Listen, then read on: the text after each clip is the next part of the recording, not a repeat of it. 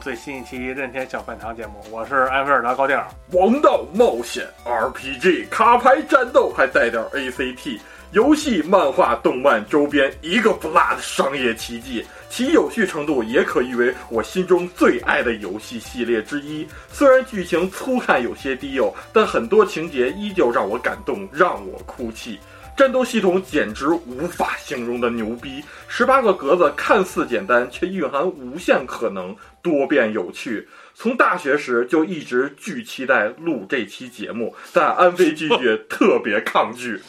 磕头感谢卡表中文冷饭合集，让我找到这么一个合适的契机。那么不多说了，抓紧时间安装我们的彩斗点 BAT，启动 l o c m a n X，把头颅 Operation Settle In。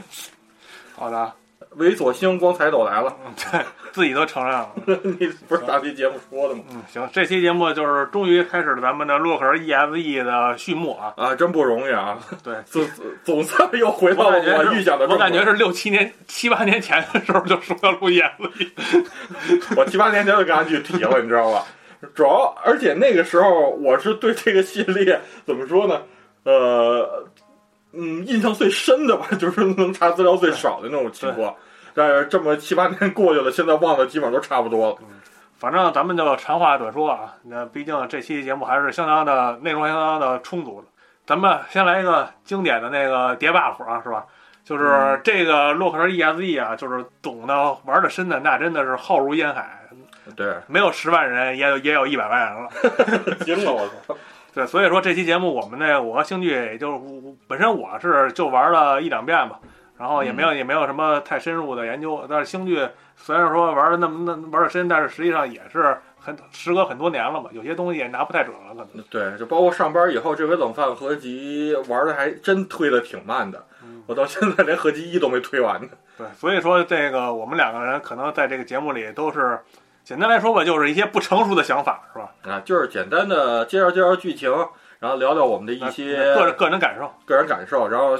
也算吧，就比较浅显的聊一聊它这个整体的系统啊，一些、对对一些内容吧个。人看法，就是大家也就别较真儿，哎，听一乐儿得了。对，行。然后开始之前吧，那还是按洛克人系列的传统，那聊先聊一聊这个洛克人 EXE 系列的全部作品吧。我觉得先全部作品，对，先给大家做一概述吧。行，你说吧。对，这个其实之前的那什么节目里也大概提了一下，嗯，就是之前的那个直面会是节目对直面会节目。然后估计有很多人没听那期节目，然后 那不可能。惊了。然后那什么，然后所以说就是在这里，在系统上呢再介绍一下吧。就是洛克人 EXE 系列呢是所有作品，首先 GBA 时期总共有六部正传，也就是洛克人 EXE 一到六，然后从三代开始都会有双版本，然后之后呢就是还有 GBA 时期还会有的就是锦标赛 GP，还有就是那个四点五这两部作品，然后跟主传关系比较大的是 NDS 的两座，一个是 NDS 的那个流行演习，嗯也就是初代的一个加强重制版，然后还有就是五代的这个双城领袖，也就是卡尼尔，呃，就是把五代的那个卡尼尔小队、布鲁斯小队合在一张 NDS 卡，然后并且做了很多 NDS 上下屏的一些内容优化。然后除此之外呢，还有就是天鹅的两两个版本，一个是 WS，也就是就是 Wonder Swan 嘛，它呢是一款横版的洛克人，就是洛克人 ESE 游戏，就是传统的那种洛克人的哦玩法。嗯然后同样玩法的还有一个是那个 NJC 的嗯叫传送，嗯然后两部作品都是横版的这种玩法，但是 NJC 的版本做的确实挺拉胯的。哦然后 WS 还能将就玩一玩，然后并且是那种很，所以这 WS 嘛就是那种很，它虽然就它没有 3D 机能嘛，所以说啊所以说就还是比传统的就那 2D 的画面回归本源。对，还算看起来还是很舒服的。然后两部作品其实原作都是外包的，然后还有呢，就是跟那个锦标赛 GP 也有点像的，就是那什么 WS 上还有一款叫 N 万巴特鲁的啊，N 万巴特鲁锦标赛。然后这款作品呢，也是属于我之前提过好多回了，就是现在 ESE 最最稀有并且最贵的一张卡。嗯除了这些呢，就是比较冷门的是有两个作品，就是手机端的两个，哦就是也就是那个 Legend 呃 of Night Walk，还有就是 Phantom of 耐读啊，古一个就是网络幻影，一个是那个网络传奇，嗯或者叫网络什么，嗯就是 legend 那个那个嗯词儿。然后最后呢，就是啊、没有收录在官方设定集里的，我去，还有呢？对，就是街机版。哦，就是街机版，这个大家上维基百科维呃维基百科可以可以可以查到的。然后街机版我也是没玩过，倒是， 但是油油管你可以搜到视频相关的，嗯哦，是一个三 D 的领航员对战式的那么一个哦游戏游呃游戏类型。直接把对战搬上阶级了。对，刚才星剧给咱们梳理一下这 ESD 系列所有作品，然后有的是收录在合集里，但是有的可能就是这辈子很难有机会再玩到了。对，行基本上是这这辈子就没戏了， 就是大家大家云通关吧，大家云通关吧。嗯，行，但咱们这期节目基本上就是围绕着一代吧，毕竟一代也是那个所有系列的起源，也是这个系列的根基。先简单来说一下，这一代它是一个 ARPG 类型，官方把它定义成是数据动作 RPG，是吧？对对，Data Action RPG，对，实际上这个其实大家就没有玩过，也对这游戏有所了解。它这个 data 实际上就是游戏里那些芯片嘛，你选择那嗯些芯片的意思。难能可贵的是什么呢？虽然它变成了 RPG，但是它还是依然保留了这个洛克人系列能够在这个游戏之林屹立不倒的这么一个核心的 看家本领，就是动作动作性。对，就是动作天尊卡不空嘛。对，其实最早这款作品在立项之初嘛，也是制作人想的，就是做制作一款只有卡普空能做出来的这种卡牌战斗 RPG。这所以说嘛，卡卡普空的最拿手的动作地方在哪儿？那肯定就是动作类游戏嘛。对，所以说，所以说它的动作要素真的意外的非常强大，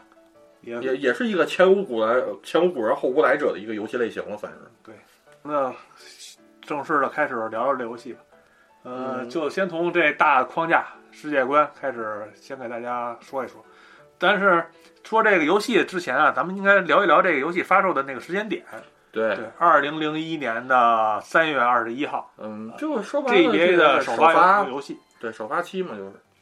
但是日本那边我是不太清楚啊，但是中国这边基本上就是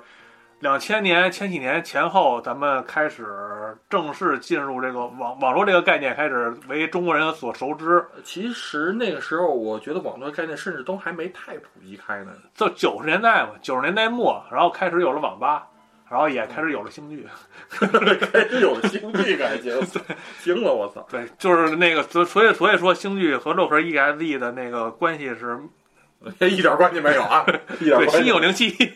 惊了我操！啊意意思的嘛，包括大娃，是啊那干对的是吧？对，而且而且我清清楚楚的记得啊，就是两千年左右，我那时候是基本上大家啊知道，哎，网络是一个什么东西了。然后呢，嗯而且就是那时候大家也开始普及家用电脑了。你想想那时候 DC 游戏机都有那个网络游戏《梦幻之星》了嘛，嗯，是不是？大家也知道什么什么叫猫，什么叫调试解调器，什么拨号上网、啊嗯对，叽里咕噜那那些概念就被那个广大的那个老百姓所熟知。但是中国是这么一个状态，但是日本肯定比咱们要更超前一点儿，对，因为他们可能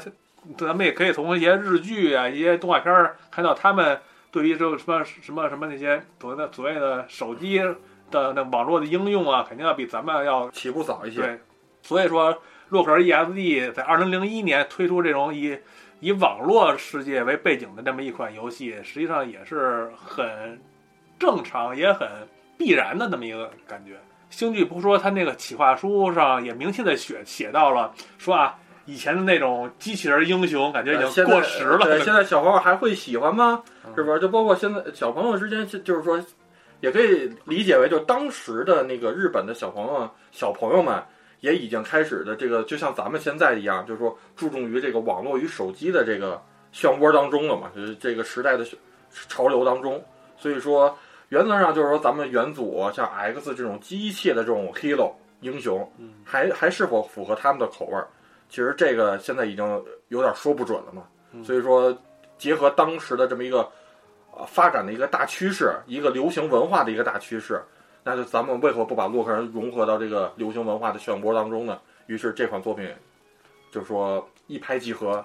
诞生了。而且从这个制作人的角度来说，他们肯定是接触电脑要比咱们普通人要更，肯定更要往前一步。对那而且他们在游戏公司里，对于网络的这种应用啊，或者说计算机的那种发展啊，他们会更敏感。而且制作人也在访谈里提到提到过，他用那 Windows 九五嘛，就对他的冲击力很大。就是说，哎呀，真的网络时代肯定是已经来到了我们眼来到我们眼前了。所以说这一系列的启发，就让这个游戏的设定框架就定了。但是也不得不说，这款游戏其实原则上你说它是基于当时的一个时代背景，但是我甚至觉得它有点预言了未来的一个发展趋势什么对的。啊就是包括咱们现在的这种手机文化，就是它相当于是里边的 Pad 这个概念嘛，嗯移移动终端、联网、网络世界，甚至是现在他们，啊、待会儿待会儿咱们聊剧情时候会聊到，就是他们的所有设备基本上来说都属于一个物联网的时代了，对智能家居嗯，这不是就现在咱们在做的很多的事情吗？说回游戏啊，洛克人 ESE 的故事大背景呢，就是发生在和原祖洛克人不同的一个平行宇宙里。对，这个当时在那什么节目里也说过，元祖节目里也介绍过嘛。他们的发生时间都是二零零叉年或者二零叉叉年这么一个时间点嘛。然后呢，这时候洛克人 ESE 的世界中呢，就属于那种因特网急速发展，可能也是制作人预想的未来吧。所有的新式的电子仪器都可以无缝的接入网络，那个使用电脑来进行控制和管理，呃，小到一个电烤箱，嗯大到一个这维系这个整个整个这个城市这个运运行运转的这种管理系统。啊，什么皆是如此对，什么什么水水水利局、电力局，嗯，对，当然当然也有例外啊，就是一些老式的一些电器是没有办法接入网络的。对，就是算是那种上古古董嘛，就比方说老式这种有线电话，嗯其实这个是它后期会有一个小剧情跟这个有关系的。这时候的社会呢，人人都有一台智慧型终端，嗯，就像现在的手机一样嘛，嗯简称是 PET，P 对 E T。 ，personal 什么 t 是那胎胎什么那那那那那那单词归你啊。 Terminal，对，嗯应该是 反正就是简称就是 PET。然后呢，这种东西呢，内建有人工智能管理员，也就是咱们的网络领航员，对奶头拿比，美图纳比可 就简是简称是吧？简称奶头纳比。对，然后这些网络领航员呢，甚至有自己的虚拟人格，可以和使用者成为朋友。就是当今火热的 ChatGPT 的可视版本。嗯，也因为这个 Pad 这个强大啊，大大提升了这个人们的生活便利性。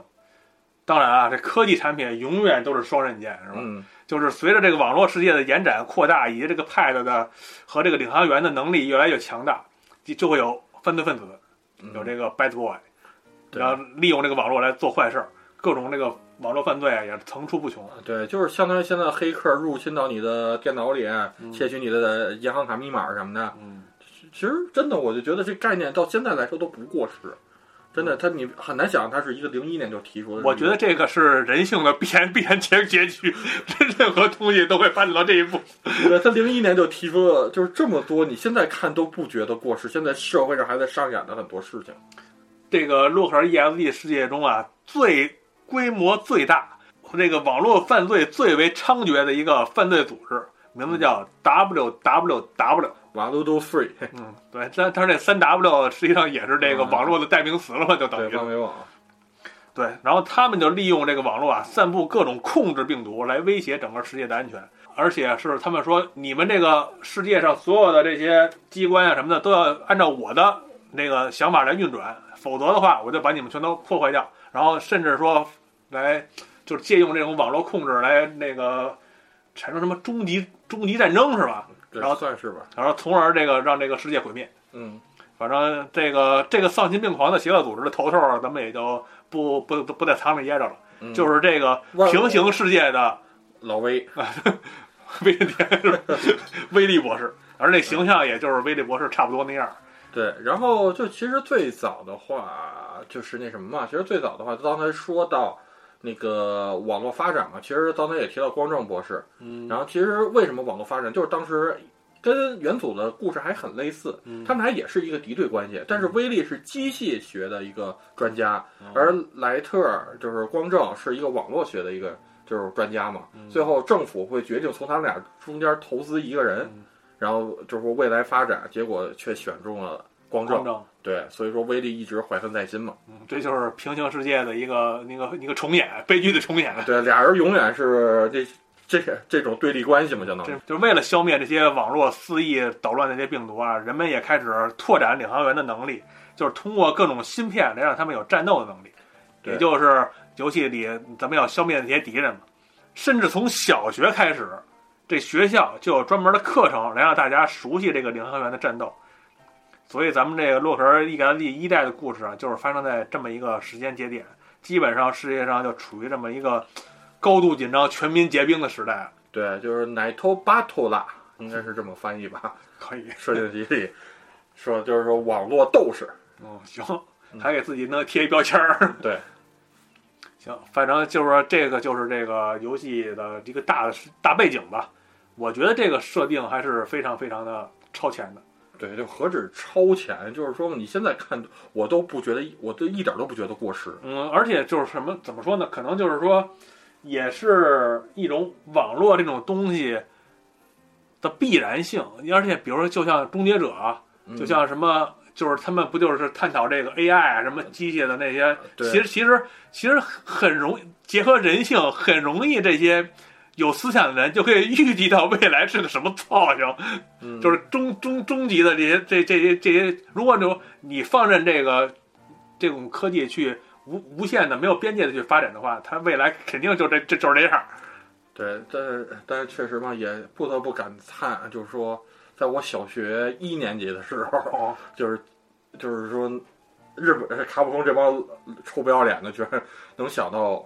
这么一个，就是怎么说呢，就是一个完美的这么一个主题，我只能说，嗯，对，可能也是那个时代成就了他们。对，就真的就这款作品到现在来说，我回顾我都是能起一身鸡皮疙瘩。就是我说当时是他妈摸了电门了还是怎么着？我操其实我觉得啊，就是单论游戏这个圈子，洛克人儿它本身它就是处于一种和科技的这个题材密不可分的那么一个这这个这么一个一个关系吧。嗯而且初代元祖开就开始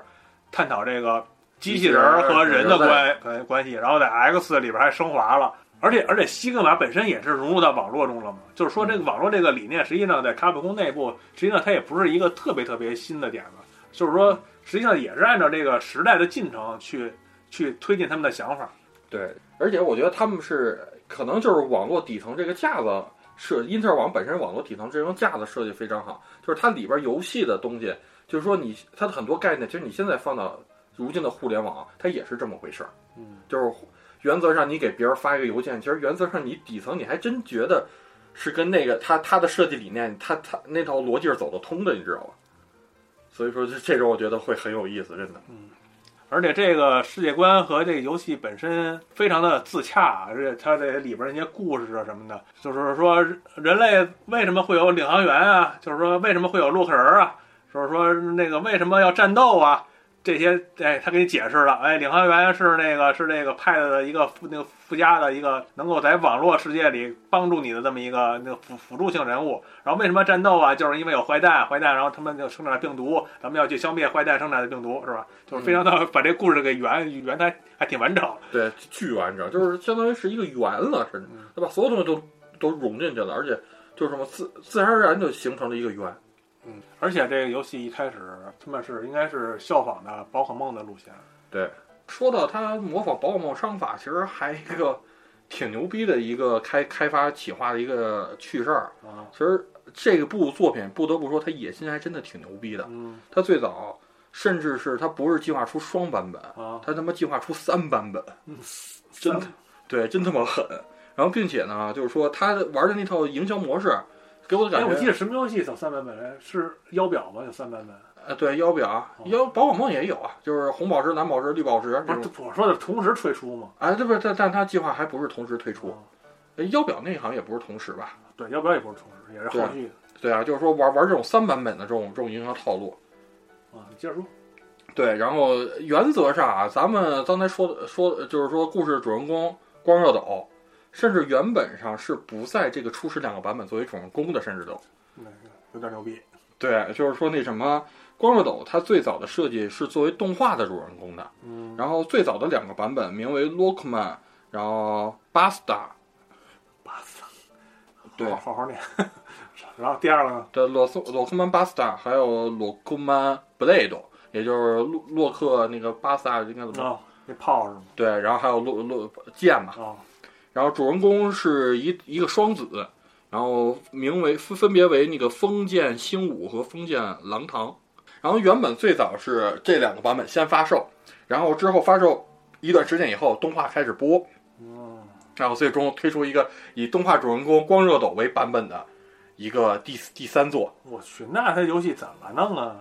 对啊，里这边其实其实说白了，我给我的感觉就是可能就像是红宝石、蓝宝石、绿宝石，或者最早的什么火呃那个红绿，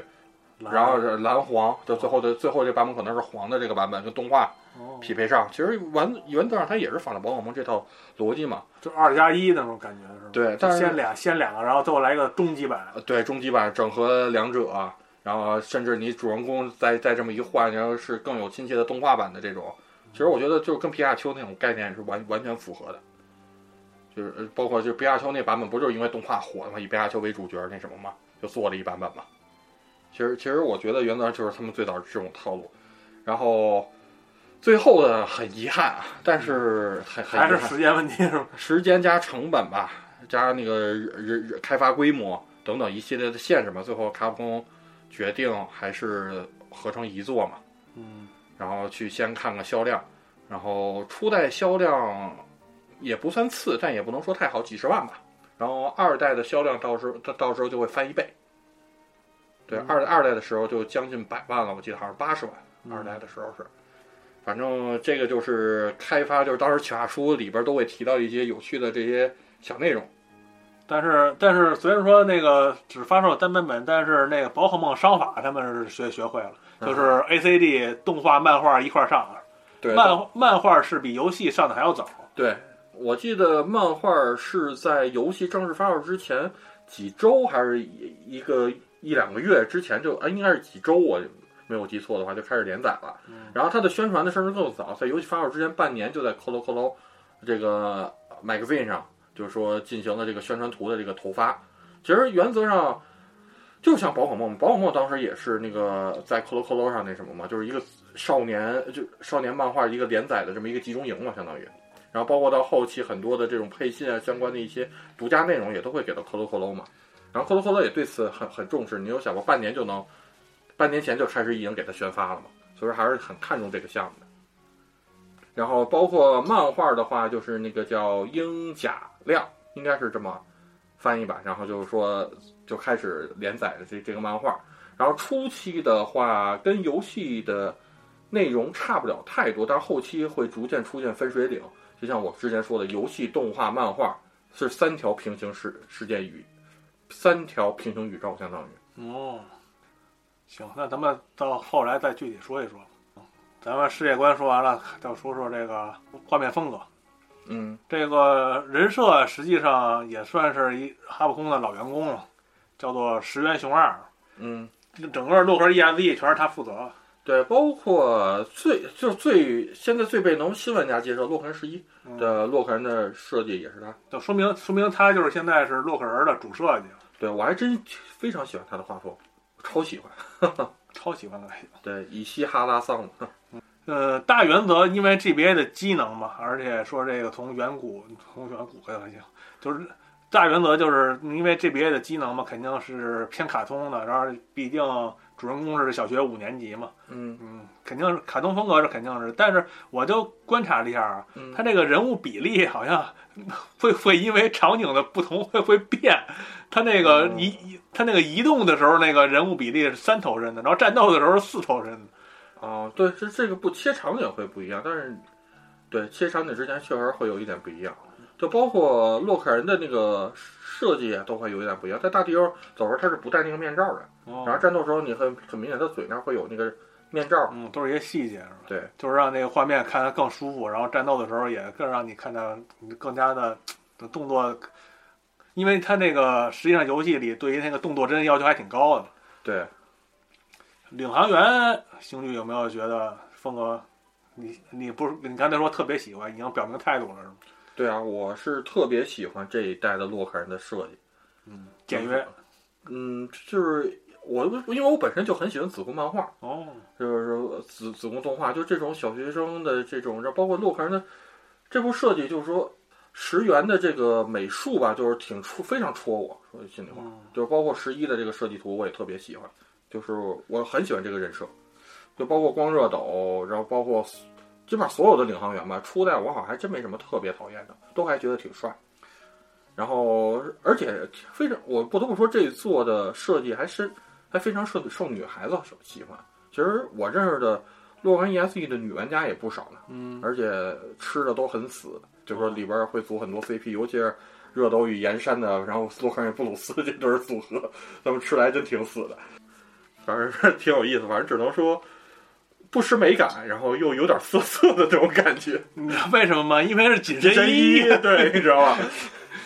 这首先这领航员的设计整体风格和这个洛克人一，就是说，比如说再再再往前一块是 X 嘛。因为 X 就趋于像中学生和高中生喜欢那种对装甲装甲系嘛，呃对，包括眼神都很锐利，就是瞪你瞪你能他妈把你瞪死那种。那那反正就是说，而且他这个他是故意的，是去装甲化，嗯就是说把这个领航员设计成怎么说呢？就是趋于这个人和人类和那个机器人的那个中性的那么一个这个结合。对你，像你你看，其你看实更像是你要像 X 啊、大是还有 EXE，其实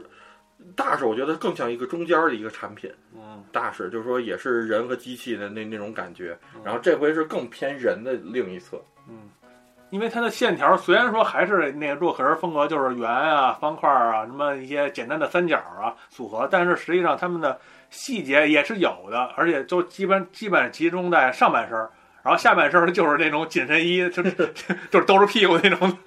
就是非常非常非常非常非常简单的那种这种设计。然后呢，刻意的去淡化那些装甲和关节儿嘛，对，就是不让不不让人不让不让你觉得一开始就觉得哎这一看就是机器人儿，对，就是说，很很自然而然的感觉，它是一个由程序生成的这么一个设设计感。对，当然当然啊，我有一说一啊，我也翻了翻后，就是二三四五六四二二二三四五六那些设计，嗯就是稍微感觉他们就是为了这个游戏的系统的和元素的叠加，可能就是稍微有一点儿臃肿了感觉。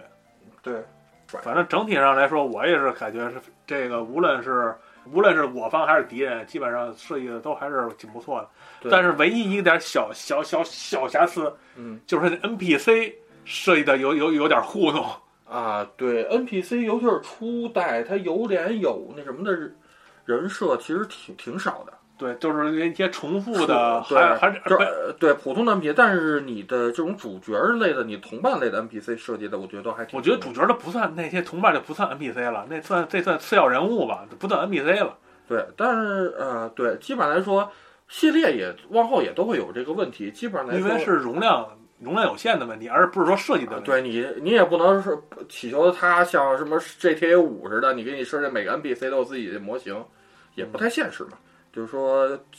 退而求其次嘛。不是说不是说那容量越高，它那卡带售价会会会涨吗？对啊，你在这么多好多地方做无一的设计，也会影响开发周期嘛。嗯，就是哪个，我觉得你包括你玩 DQ，它的 NPC 它也不会每个都有例会。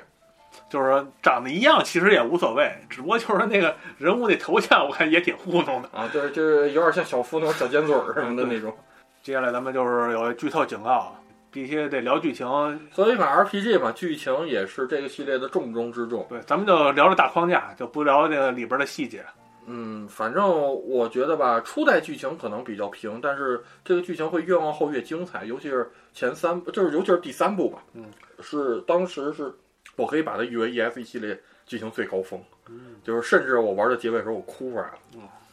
行，反正基本上咱们之前聊元祖、聊 X 的时候也没也没少剧透，基本上大家也都习惯了。嗯嗯，这这我觉得剧透这个东西是聊这个系列不可避讳的一个环节吧，嗯因为剧情它是 RPG 嘛，剧情也要跟我们的游玩是紧密连相连的一部分嘛。对，后后续后续的一些系统的介绍，还得也得翻过去提提到剧情的东西。对啊，就包括洛克人为什么会有新的能力，也会之前就有些引子的。嗯，那咱们开始吧。嗯，这个故事的开始呢，就在一个风和日丽的上午。 风和日丽，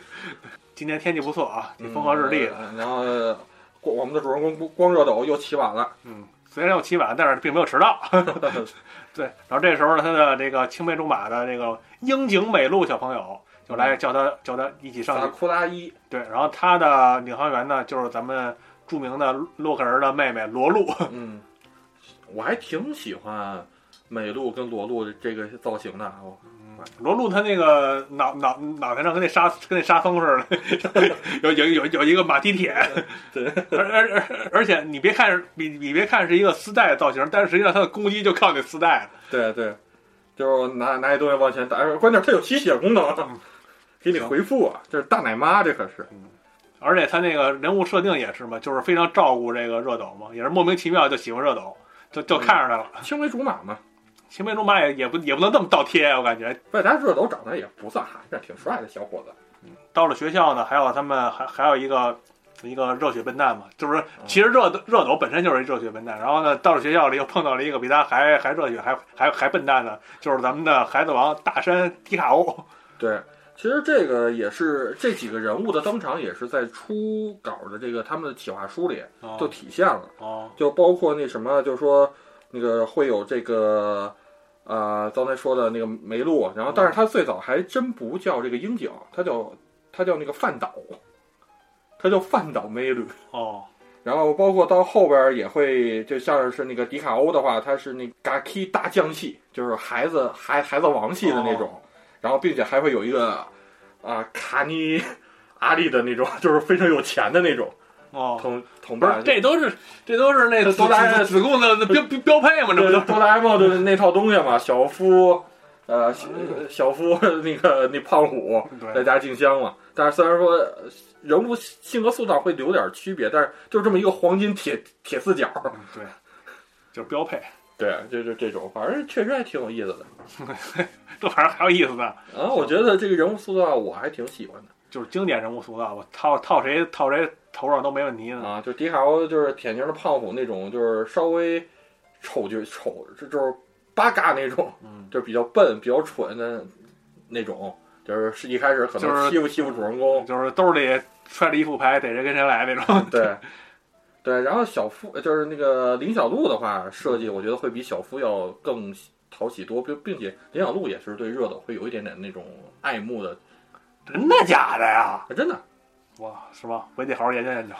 对，这其实他很多地方也表现出挺喜欢热斗的。哦，就是他会给热斗提供各种各样的情报，是吗？呃，这是初代到后边也会有乱七八糟的一些事儿，哦，这么回事儿。我因为我没玩过后边嘛，所以我我不知道。就包括热斗还还救过林林小璐的命呢。嗯，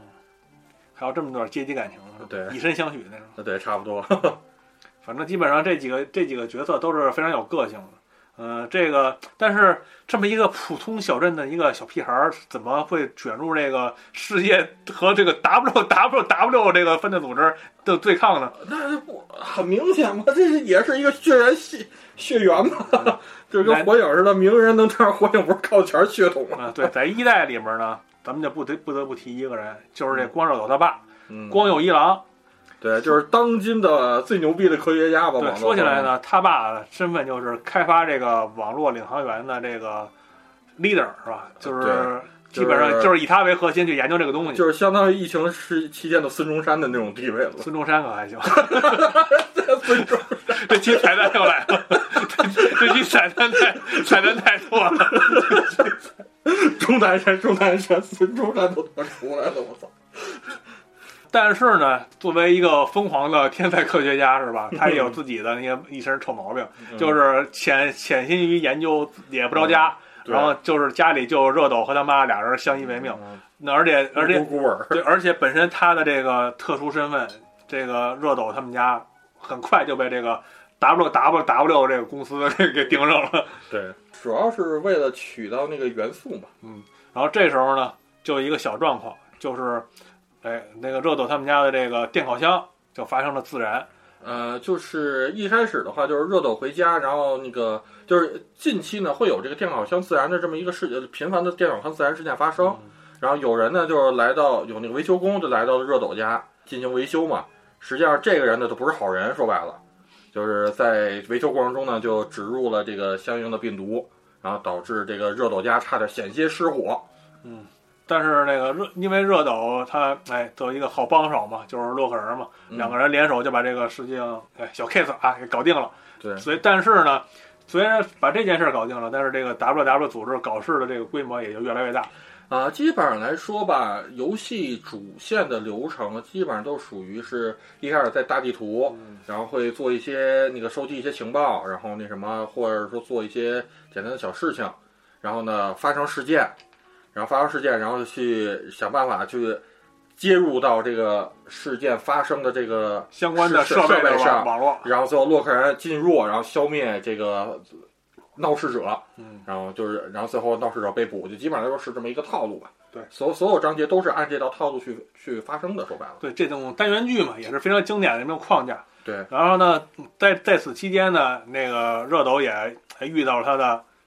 竞争对手，算是嗯，和同样是小学生嗯，但是已经被政府招安的这么一个公职网络对战员，嗯叫伊伊迪迪院院岩山， and then 而且他的领航员也非常屌啊，是布鲁斯。对，但是这个布鲁斯呢，跟我们元祖的布鲁斯区别还是挺大的。嗯其实洛克人，我觉得跟元祖洛克人区别没到那么大的地步吧。嗯然后布鲁斯他是布鲁斯与 Zero 的一个合体，我个人感觉像是，对，呃首先都是一个红色为主题嘛，然后那什么，然后而且 Zero 的一些性格还还转化到岩山身上了。对，就是说包括布鲁斯的这回的武器嘛，他没有标志性的盾了，呃呃，其其实也不算不没没有，就是说错了，说说说错了，就是他是平常平常不背着，对，就是说就不不是那个标志，它的标志性反而变成了剑，嗯，手剑，对，砍人用了。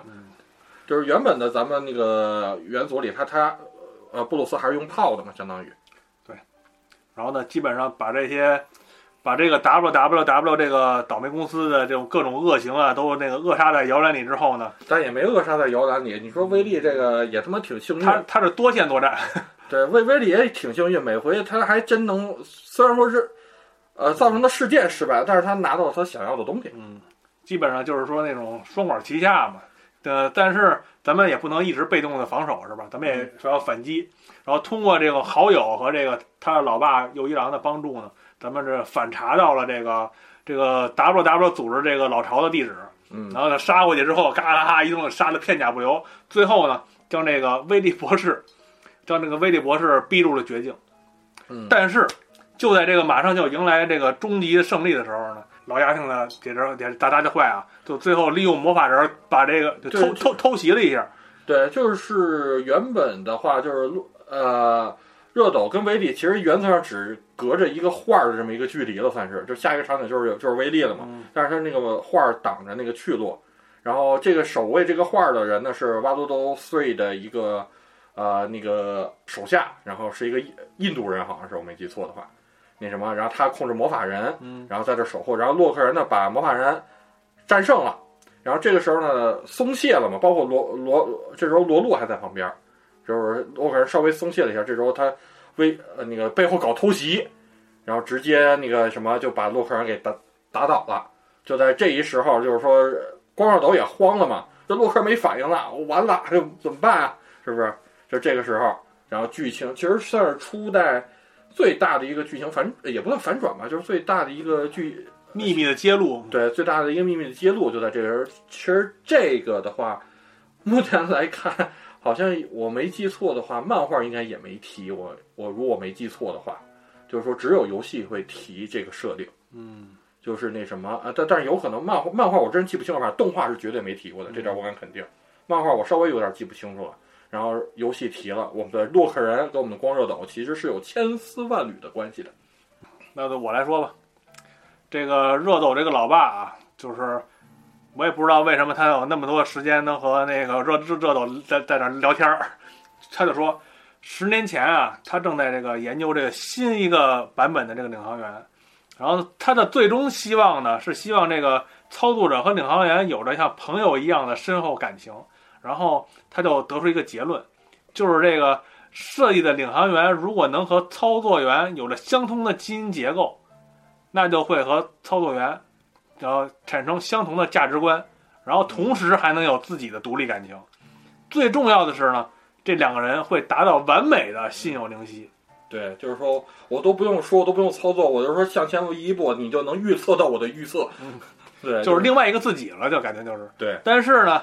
他这个想法虽然说想挺好，但是他所有的努力只能把这个心有灵犀的程度吧，或者说是同步的程度，或者说这个基因结构的这个相似程度，做到百分之九十五。对，就是遇到瓶颈了。嗯，但是呢，这个科研遇到瓶颈的时候，惊人的事情再次降临到他们家，嗯，就是说这个他实际上是有两个孩子，对，是一对双儿胞胎兄双胞胎，兄弟，彩斗和热斗。对但是呢，彩斗因为心脏病对，猥琐星光彩斗，因为心脏病，出生没多久， 就离开就离开了人世。然后呢，右一郎这个变态 呢，就是对他竟道然道道德沦丧是对道德的泯灭还是他竟然把这个彩斗的这个基因给做到了这个领航员里边儿。啊，也算是算另外一种方式让彩斗永存下去吧。而且这个实验竟然还成功了。对，所以说那时候的领航员的陆克人实际上就是就是彩斗，嗯，他实际上那时候的状态是和热斗是百分之百同步的，那、还没有差差百分之零点零零，他是修改了。嗯对他那是时候那时候应该是百分之百，对，就是原然后来呢他们基因是完全相同的嘛。对。但是呢，这有一个这有一个副作用，就是它如果说是领航员和操作者的基因完全相同，就会出现领航员一旦受到攻击，操作者也会受到影响，就是咱们的替身使者那种效果。对，就是你攻击替身也能攻击伤伤到本体。对，然后出于安全考虑，然后呢，他就把这个洛克人的基因和这热斗的基因啊，还是留下了百分千之分千分之一的不对同。百分之零点零零一嘛，然后如今呢，哎，如如今就是现在这个洛克人和这个热斗他们俩的状态就是这样。虽然说那个基因是几乎一样，但是还是差这么千分之一。然后呢，嗯就把这个他所谓的这个替身使者的弊病给他给抵消了。嗯，当然了，现在这个洛克人已经处在了这个危机时刻，世界也处在了危机时刻，他就不得不把这个真相告诉这个告诉热斗。但是呢，如果想要让洛克人重新复活，就要把这千分之一的这个基因给他呃补回来，补回来。然后给他了一个补丁嘛，就是彩 斗点 BAT 嘛，对，然后补回来以后，其实原则上也不算是把洛克人成功复活，就是说嘛，哎呀，热斗那种内心的那种，呃，那种奋斗的那这怎么说那种情感会完全同步到洛克人身上，嗯，所以洛克人的这个内心会重新被复燃起来，嗯其实是这么一个概念嘛。对，说的我都信了。嗯，当时热斗一看，虽然说有那种替身使者的后遗症，但是咱们该救还得救啊，是不是？嗯，这这个哥哥等着我救呢，世界也同也也等着我救呢，一下的咱们就必须得把这个心有灵犀给他给他整出来。最终啊，咱们就是咱们也就废废话不多说了。嗯，这个心有灵犀的热斗和彩斗联手战胜了威利博士这种梦幻终极病毒，对，多利姆威鲁兹，嗯，拯救了世界。 嗯。粉碎了威力的阴谋，然后威力的基地也发生了爆炸。为什么呀？这都行，随便吧。但是整体来说啊，这个一代剧情实际上并不并不高深， 就是那种传统的模式化的那么一个剧本。对，就是很怎么说呢，就是很传统的一个王道 RPG 的那种感觉，没有什么特别大的起承转合，就是一个一个小独立单元剧，就是嗯最后来哎这个，最后来个升华，对，就是比方一开始就是说嘛，微波炉呃那个烤箱着火啦，什么那个什么断水啦、断电啦，啊，然后基本上就公是交车失控了，啊，然后对啊，呆呆呆拼 机都是，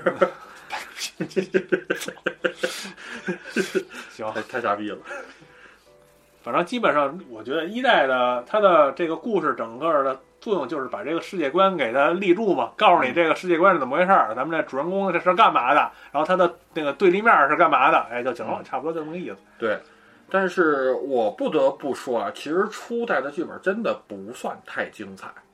真的不算太精彩。模式化有点严重嘛，对，但是请不要因为初代一般就就对就不就不玩二三四五六，对你从二代开始吧，那剧情我操香疯了，你知道吗？我操，那叫一些香疯了，我操，牛逼疯了。对， 反正吧，一代在我心中可能算是这个系列最差的一组。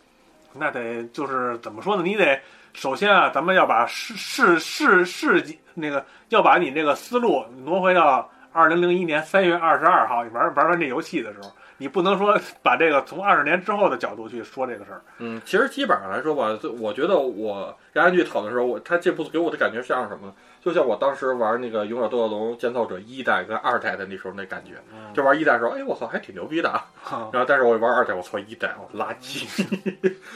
没有比较就没有没没有没有伤害了。对，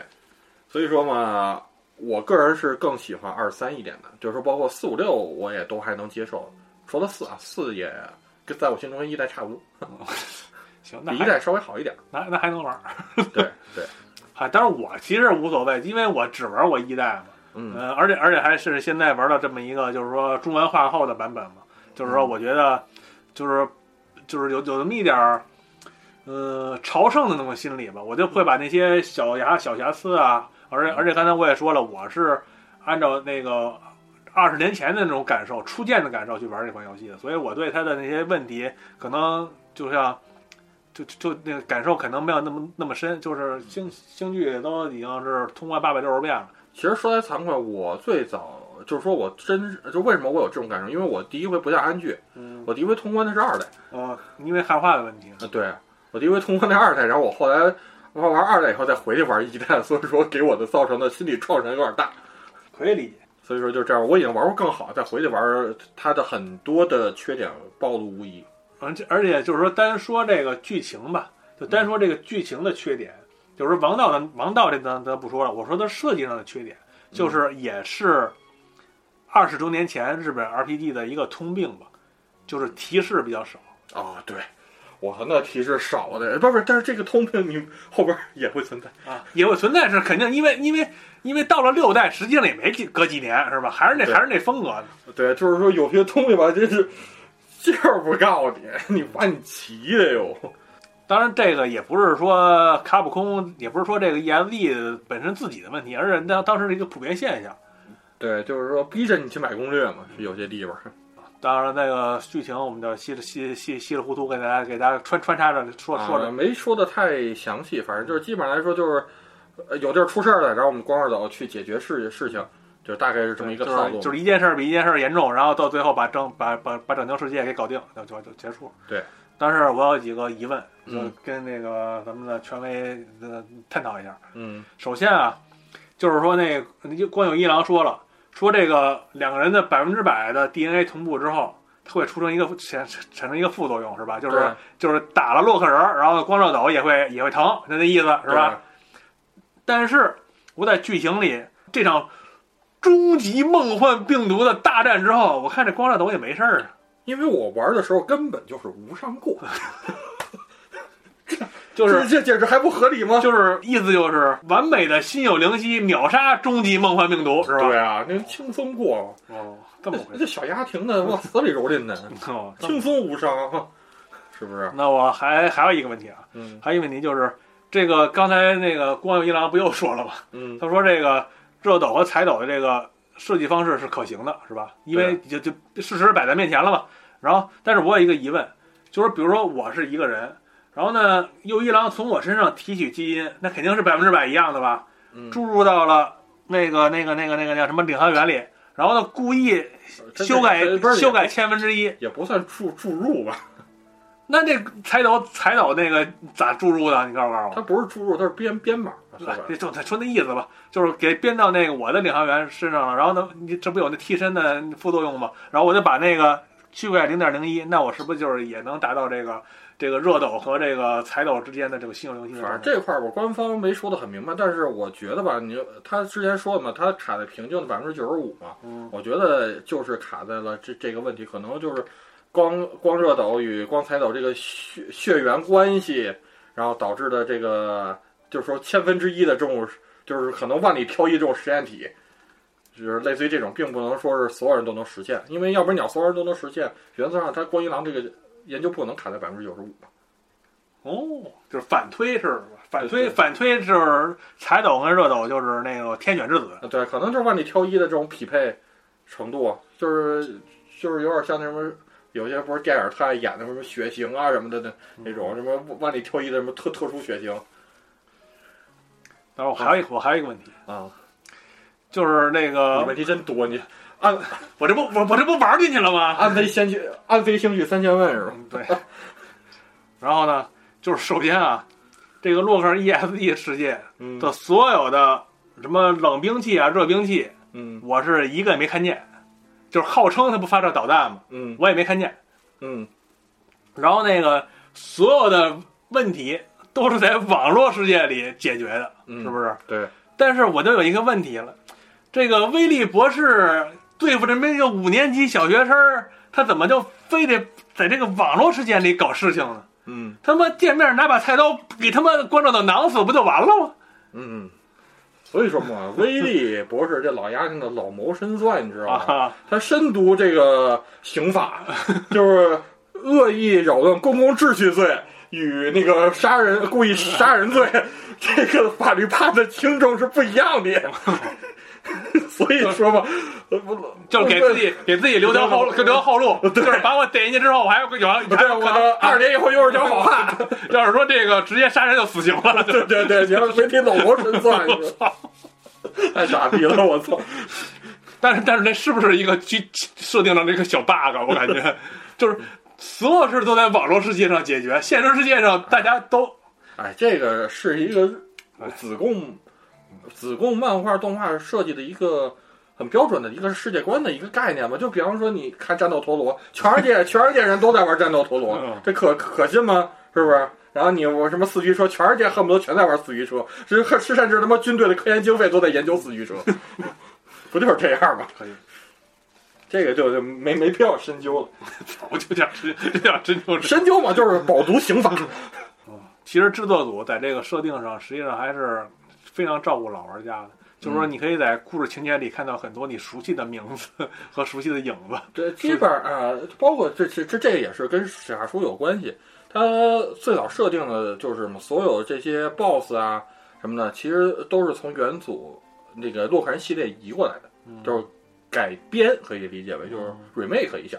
就好像那个《乔乔》第七部、第八部似的，都是熟悉的名字，实际上人不一样。对，就是说，相当于把原本的那些设计稿，你再改吧改吧，就能就能再用了，这么着也能撑起这这这么一个庞大系列，又省经费，然后你还就什么两边都兼顾到了，也都挺好。包括其实你不得不说，你让它这个游戏里边还就是说，包括在场景设计上还有很多向以前致敬作品致敬的点，嗯，就比方说那个热斗的房间，林小璐的那些房间里，你都能看到很多洛克人大师的那个影子。嗯，就是说那个洛克人大使的海报啊什么的，那个里边那个小乐高脑袋，那个那个都都是有这些内容在的嘛。哎，对，其实还有这个有有一挺牛逼的彩蛋， 就是我不知道你注意没注意过，你进过那个林小璐那个房子吗？见过啊呀，然后你看他家那地毯了吗？他家地毯没注意过。嗯，他是一张皮皮皮卡丘的皮，哦， 不是说抄的宝可对标宝可梦吗？人家他妈干干的更彻底，把皮卡丘剥皮做地毯。 这个彩蛋也挺牛逼的，包括到后边他那房子里还会有马里奥的衣服什么的，就是田小路那房间是挺挺多彩蛋埋的地方，还是挺有意思的。隐藏的这些东西，实际上不光是这些隔空的这些东西嘛，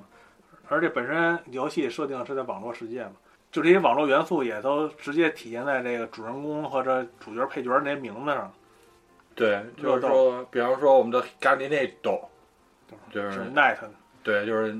就是网络内的，斗瓦库嘛，就网络的意思。嗯对，美这样路、美路、魅路内陆就是邮件，啊，盐山、盐山 n n 的，嗯就是就是运算。对，运算。然后其实，在最早的企划书里还有一个比较有意思的一个设定啊，嗯就是那什么啊，我想想怎么说来着，就是原本他们还给这个主要角色团还设计了另一个相当于是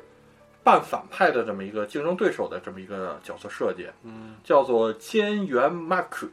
嗯，菅原马克。然后，但是这个人物稿呢，后来被废掉了。然后，但是这个人物设计我还挺觉得挺有意思的。他原本设计他是最早美，就是那谁那个罗路的这个操作者，哦，罗路操作者。然后，但是后期呢，就是说随着那个，比方说可能跟光热斗对战什么又输输了，然后最后就是说一身深入怨气，然后后来偶然间发现了弗鲁迪，嗯就是这么非常牛逼的这么一个斯坦，然后就把罗罗鲁呃，那个就就把那个罗鲁给抛弃了，然后把成为了弗鲁迪的这个操作者，然后估计担当了这个真那种啊、最终前的那种反派的那个竞争对手的那种关系，跟光耀岛在对决，然后最后估计原本的设计可能又把这在什么被抛弃的罗路的这个辅助下，然后又把这个弗鲁迪打败了。我估计原本是这么设计一套剧情，也很王道的一个反转。他这个是不是说双版本中的一个路线嘛？而是说就是在主路线里的一个角色。对，然后所以说，但但是最后这个稿废了。但是这个稿废了，你以现在的眼光看，我还觉得废的还挺好的。我觉得他和这世界观有点不融入啊。对，而且它废的最好的一点就是，他把弗鲁迪这个角色能塑造的更好，他不是受人控制的这么一个，就是说隐藏 BOSS，甚至说是可以解释为是洛克人 ESE 这个世界最强的这么一个存在。嗯那就把个，弗鲁迪这种神秘感又抬高了一个台阶儿，我觉得不是他受人操控，就是说你一想吧，他弗鲁迪后边有一领航员跟那操控，就身价一下就 low 了嘛。嗯，弗洛迪，弗洛迪一开始是在一个活动上免费送的这么一个角色是吧？呃，通信通通通信配信，嗯，呃，那张芯片对，那张芯片是通信配信送的，但弗鲁迪的话是在初代是作为最终的隐藏 BOSS，嗯就是说和这个世界是没有任何瓜葛的这么一个隐藏的那个 BOSS。呃对，但是实际上嘛呀。哈鹏也在下一盘很大的棋，其实弗鲁迪的身世在二三都会慢慢的逐步的揭晓，他的这个比较悲情的这么一个背景塑造吧，哦我觉得。但但但是这里呢，我觉得咱们在他的身份上先卖个关子，等聊到后边儿，咱们慢慢再揭露弗鲁迪的这他的身世。行，对，包括我们其实弗鲁迪身世塑造最好的是漫画，哦，而且鹰甲亮最喜欢的角色也是弗鲁迪。嗯，我最喜欢的角色也是弗洛迪。就是一你见着他了吗？你都最喜 欢他。那送那芯片儿啊，我是吧？一代指定亲爹，二百伤害对，是吧全凭二百 伤害。出题出题就看我亲爹弗洛迪，行了，我操，伏伏爹，伏爹，伏爹万岁，太傻逼了，伏爹加油！灭了多人。咱们说到那个，说到战斗，咱咱们就必须得说到这个 ESE 最大亮点，就真的就是，就这个战斗系统嘛，你现在让我回，让我品起来、品味起来，我都觉得是一身鸡皮疙瘩。就是，就是说嘛，它的那种，虽然你乍一看，它只是一个十八个格的这么一个走格的这么一个战斗，嗯，但是实际上它底下蕴含的可能性、蕴含的战略性。甚至就是说嘛，就跟围棋，我甚至就就觉得跟围棋是一个概念了，都已经是，就是就是怎么说呢？围棋其实原则上格儿它也是有限的，但这个在这个有限的格儿中，你就算是放在了几十年的这个岁月洗礼上，它甚至能玩出了更多无限种可能性来。就互相成就吧。就是它那卡片，首先你的芯片要设计的好，嗯，然后呢，你的敌人你要设计的好，然后再加上它那些动作性的一些加成，那肯定就是哎一加一加一大于三百那种感觉。对，就是真的这个战斗系统让我看到了这个系列的无限种可能。啊，咱们就先说一说这个基本的战斗规则啊，就是战斗触发之后，咱们会切换到一个三乘六十八的格儿这么一个场地，横向的。对，然后呢，左边三个红格子是咱们的，然后右边三个三个三乘三就是九个格儿，嗯、是蓝色的是敌方。然后呢，双方都可以在自己颜色的区域里自由移动。为什么这么说呢？就是说，因为咱们有那个可以，咱们可以也行，敌人也行，会有那个夺取对方场地的那种芯片和能力嘛。对，说完这移动范围啊，咱们就说说这攻击手段。虽然说这游戏主打的是芯片战斗，但是呢，为了保底，嗯，咱们这洛克人也可以使用洛克炮，也就是传说中的那个豆儿枪嘛，对，来来进行攻击。也不算保底吧，就是有些时候你芯片卡手啦，或者是对，这不一些还这不还是保底吗？对，就是就是一种就是说能让能让这个战斗继续下去的那么一个手段嘛，对。就是默认的攻击力是一，但是升到呢，通过升级可以升到五，对，慢慢升嗯，然后包括初代应该是有蓄力吧，我记不清了。有，对，应该但是我觉得蓄有力不好使，对对，因为它是那个节奏，游戏节奏那么快，你蓄力实际上是一个副作用了，感觉。对，就是说啊，只是说你会比你一比一豆枪的攻击力会高一些嘛，嗯就是特殊手段嘛。之前也说过，官方给这游戏的定义是为数据动作角色扮演。这个数据实际上就指的各种各样的芯片，所以呢，咱们洛克人的主力输出还是以芯片为主。然后呢，利用各种芯片的效果来对敌人进行打击，然后将其生命值打成零，即为胜利。对，但是这个系统的话，在设计初期也是经过一个大改的，的，对大改的。原本原本的话，就是它这套战斗系统在最初不并不是说把对手的这个 HP 归零，而是上面会有一个类似于那种相扑的那种力量槽推槽那种拔河吧，对拔对拔河的概念也可能会更亲切一点，就是那什么，就是说你攻击到他，你的这个你的优势会越大，会把它推到，就你的条儿会往前长，嗯然后他的条儿会那个往后退，他就属于劣势。然后就是说，要不然你就全压制，要么就是等时间结束以后，你还没压制到底，你就那什么，根据你的占比嘛，就是说你是比他更可呃多了。更嗯更更占优，你就胜利。原本是这种的，但是后来呢，被呃刀船给否了嘛，就是说你 RPG 这好好做 RPG 这样儿，然后那什么，然后就是还是最后回归到 HP。那我个人觉得这个保留 HP 的决定还确实挺正确的。就是简单直接嘛，没有没有那么多废话。还谁谁还有功夫去看那个那个底儿啊？那么多那么多来来回来回那种分的精力，我感觉有点。对，就包括最好最早我记得好像是在试玩会上，然后有很多玩家也对这个提出了一些意见。行，那咱们就是接着说这个游戏的一个部分核心啊，就是这个芯片。嗯初代里一共是一百七十176六张，然后呢，大致分为攻击型、防御型、恢复型、特殊型。嗯，然后还有哎，逃脱算特殊型吧？对，但是，哎呀，这这这逃脱芯片是最他妈恶心的。啊，然后那芯片本身的构成也是挺有学问的。对除了这个芯片名儿，然后呢，还有这个芯片代码儿，嗯，就就是是比如说吧，加农炮 M，嗯，什么散弹枪 C，这是这是什么意思呢？就是因为这个游戏里使用这个芯片啊有一个原则，对，一套机制就是就是你在一回合里装备可以装备多枚芯片，然后呢顺序使用。但是呢，这使用多枚芯片呢，必须满足两个效限制条件中的一个才呃其行。中一个，要么同型，要么同名儿。就是怎么说呢？就是你可以用加农炮，用若干个加农炮，嗯，或者若用若干个 M，嗯就是说这个芯片的这个代码，就是说代码一样也行，然后名字一样也行。但是有一个原则就是，你不能先代码一样，然后后芯片一样，它那芯片那个名字一样，这是不行的，不不能混用。对，就必须就是说是一个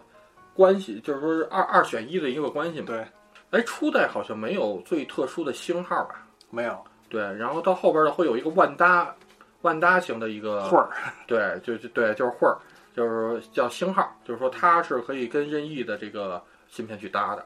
然后你获得的芯片呢，都放在你的背包里。然后战斗里固定的使用三十张，不能多也不能少。你事先呢就需要进行搭配了，这也是卡牌游戏的经典嘛，就是足地的卡组。基本上就是说，你一开始可以从这个三十枚里随机抽取五枚。对，如果你不满意的话呢，你可以选择选择 ADD 爱的那 ADD 的按钮，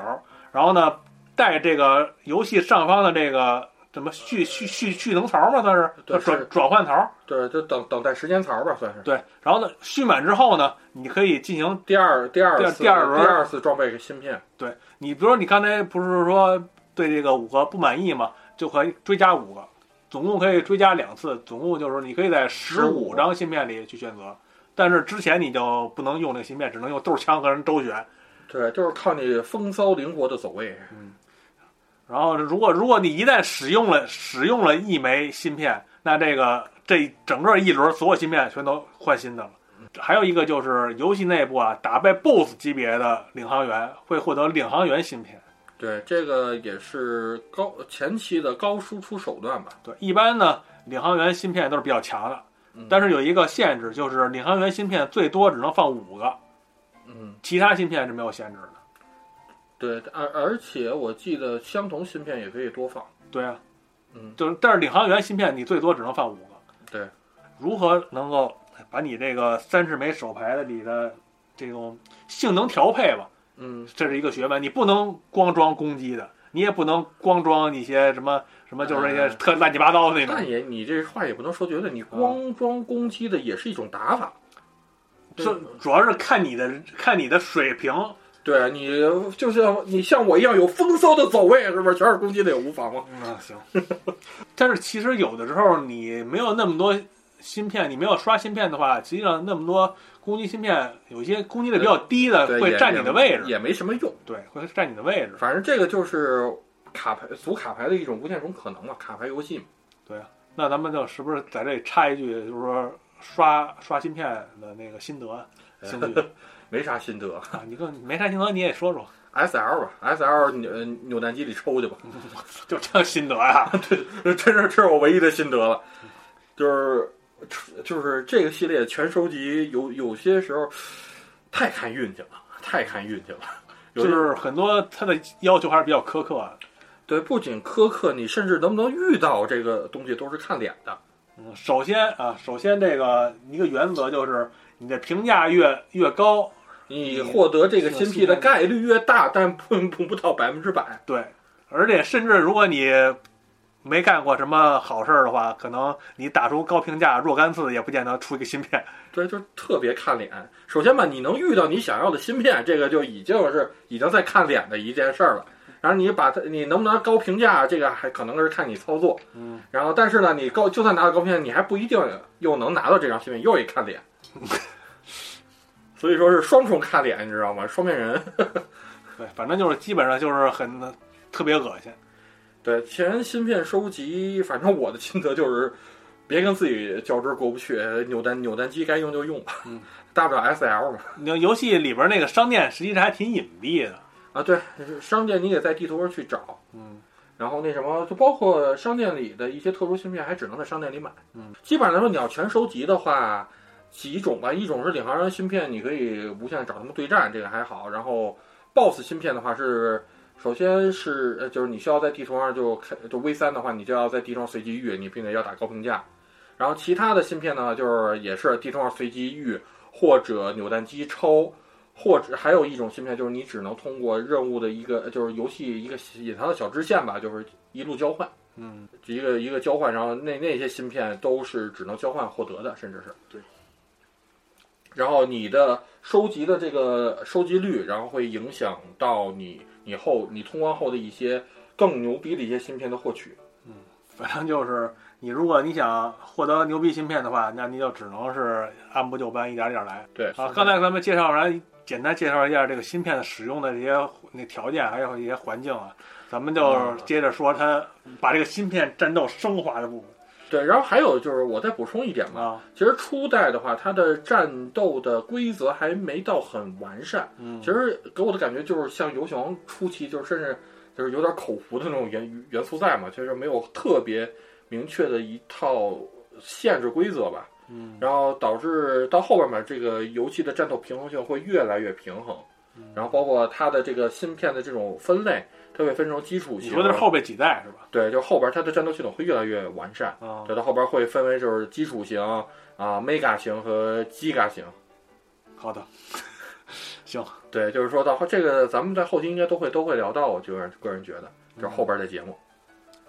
反正就是在此先先先铺个伏笔吧，反正就到后边嘛，尤其是呃六代吧，其实现在玩网络对战最多的，包括我认识的很多朋友拿到这回合集以后，嗯最先玩的就是六代，嗯，因为它是战斗系统最平衡的一座，哦，而且也是最有趣的一座。嗯所以说他们就为了这些玩对战的，基本上拿来就想都不想，不是从一开始玩，直接奔六，先把六通关了，然后六全芯片，然后开始组卡玩战斗，然后之后战斗玩的差不多了，然后再开始回去玩一去。他们基本上都这么干。这是大佬玩游戏的风格。对，咱们的刚才说了，刚刚才把那个芯片介绍之后，然后就就是使用芯片这这个部分，嗯就是这游戏战斗系统最能能能把它升华的地方。对就是怎么说呢？一般的每卡，张芯片都是不同的效果。一般首先啊，一般的卡牌游戏，你先甭管什么效果，你就扔出去就完了，嗯，是不是？这个可可不一样。对，你的站位，你的使用时机，怎么我的理解啊？我的理解，芯片在这款游戏里实际上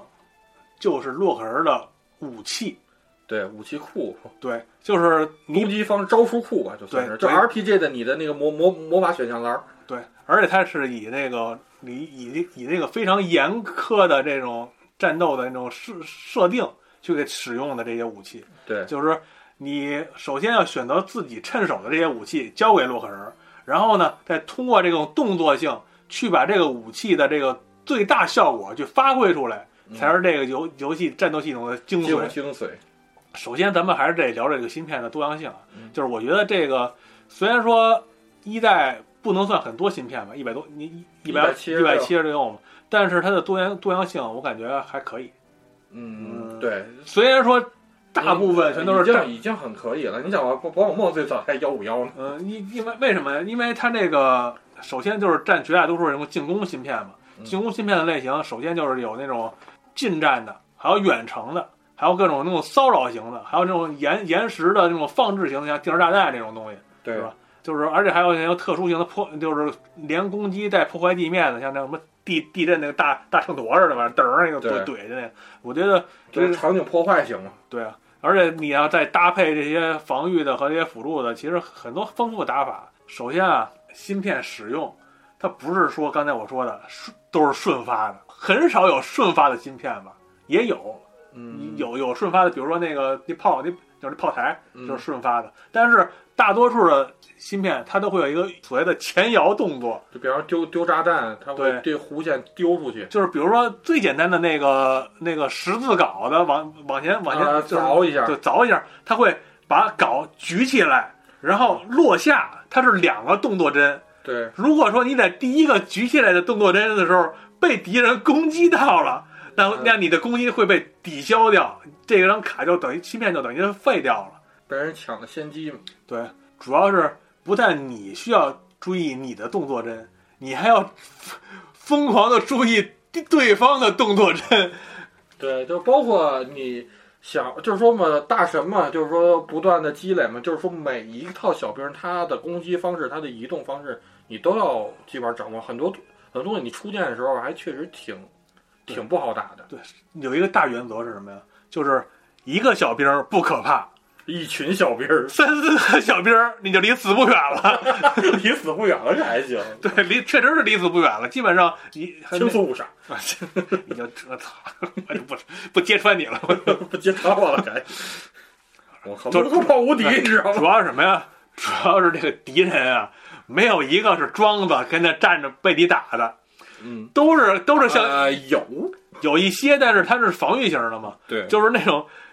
敌人个个都是星剧变的，是吧？走位、走位、走位都是非非常风骚的。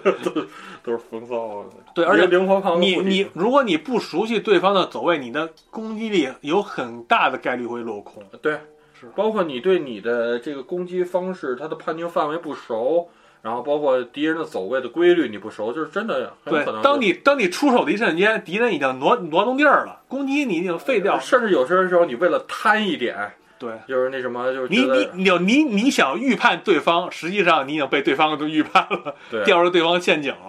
对这是这这种可能的都都是有可能发生的。对，尤其是很多那些中后期的强力敌人，比如说一一炮攻击就能打你一百两百血那种，嗯就是如果说他一个人，你还能有空间跟他周旋周旋；如果说这种敌人有两三个，你又得顾及这个，又得顾及那个，对，真的是怒涛攻势， 就是四个字儿，我操！嗯对，战场十分混 乱。对，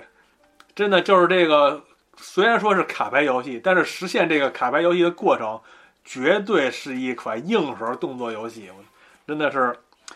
那玩过的都知道，这没玩过的你去感受一下，你也你就能知道感受一下，你绝对会被这个战斗系统的魅力所折服的。对，而且咱刚才咱们说了，说这个战斗系统有有多难，实际上如果你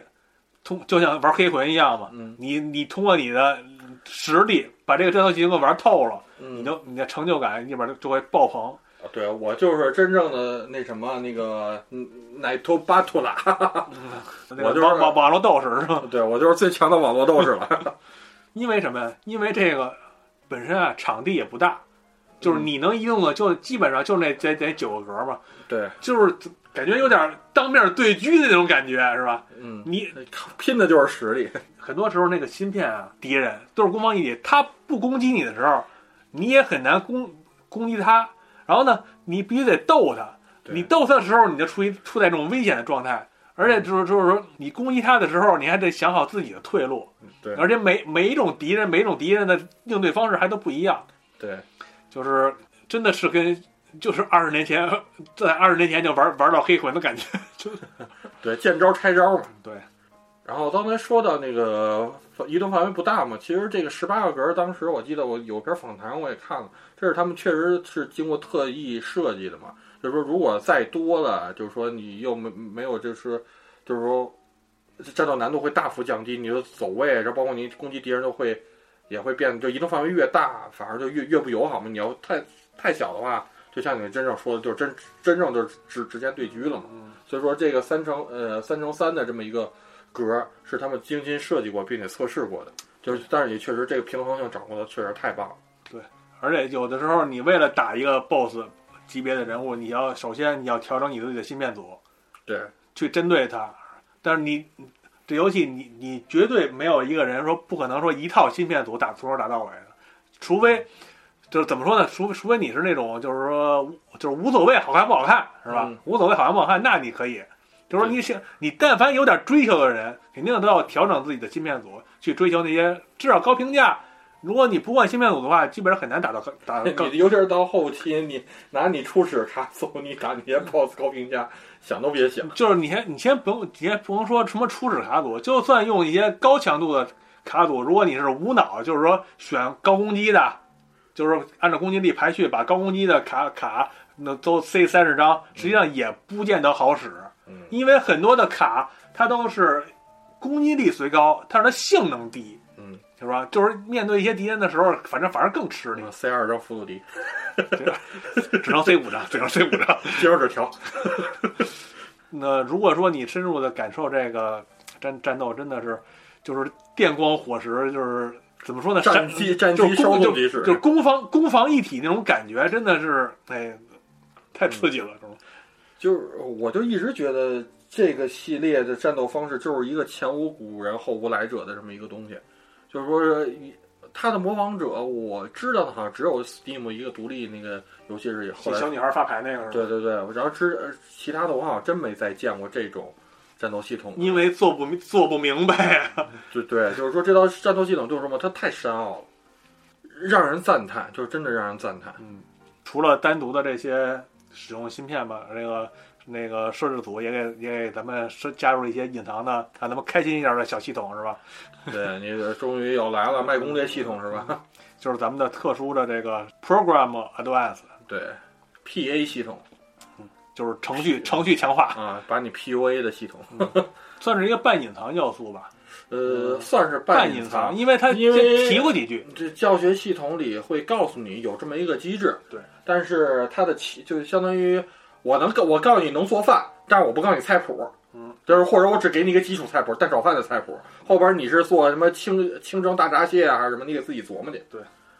啊，我记着好像就是林小璐告诉他的嘛，会把三个芯片放在一起会有特殊效果，谁告诉的？我有点是林记不小清璐，就是林小璐，因为所有的信息全都是林小璐告诉这了，也个，可能是那个呃，也可能是邮件，但是具体哪儿我也记我也确实记不清楚了。就是他们上学第一天放学的时候，林小璐就跟他说了，嗯，反反正肯定会有，会有主就是剧情里会有告诉你的点，这点我敢肯定。但是具体在哪儿，我有点太细节记不嗯对，清其了。实具体内容就是将特定芯片以特定顺序来那个顺序使用嘛，对，然后这时候屏幕一按，哎，就会提示你啊，你触发了一个机制，啊，我们现在有特殊效果，叮咣，噔噔噔噔噔噔，也不说特定顺顺序使用，就是把特定顺序，就是说在这回就组合到你的这个卡组里嘛。是吧？我一我我我都是按照顺序选的，对，啊因不是因为它那个，比如说最最简单的就是加农炮 A、加农炮 B、加农炮 C，对就会就会触发那个加农炮什么什么什么什么玩意儿。超强加农炮，嗯，基本上它里边有三十多种特特殊效果的那个组合嘛。对，其实啊、最经典的一个应该是见长见扩建。嗯，这个是最经典的，因为动画里，因为它是首先全都是初期的卡组，初期卡组就能组，而且那什么动画里这招是最常使的，嗯，叫贝塔剑嘛，这个是我觉得是最经典的一个 PA PA 配招了吧，而且伤害也不俗，嗯，就是基本上来说 PA 来说，你只要组出来，它的收益都是非常可观的，都是非常高，甚至能达到一口气逆袭的效果，但是问题是，太难凑了。你可能知道几个，你想故意去凑都不见得能凑得出来。对，而且除了那个最经典的几个之外，还有一些更更葛的。而且就是说嘛，这些这些你就算凑出来，它也不是无脑去发，你也要配合你对敌人的了解，你对这个招式的理解，对然后选择合适的时机去发，要不然你也有可能会落空的。因为因为每招虽然强，他也他也他也他也不是说从头到尾都一直让你随便用，他也你只是强的一瞬间而已。对，他可不是佛爹，佛爹也也那一下儿，也那呃一下就就爽爆了。反正基本上我感觉啊，如果你不是刻意的去追求 PA 的话，那我感觉你很难去，呃算是一个算是一个娱乐系统，还是说会有人去追求这个打法吗？呃，基本上来说，初代的话，这个是最嗯最强，你打高评价必须会用的一个招式吧，我个人觉得。哦，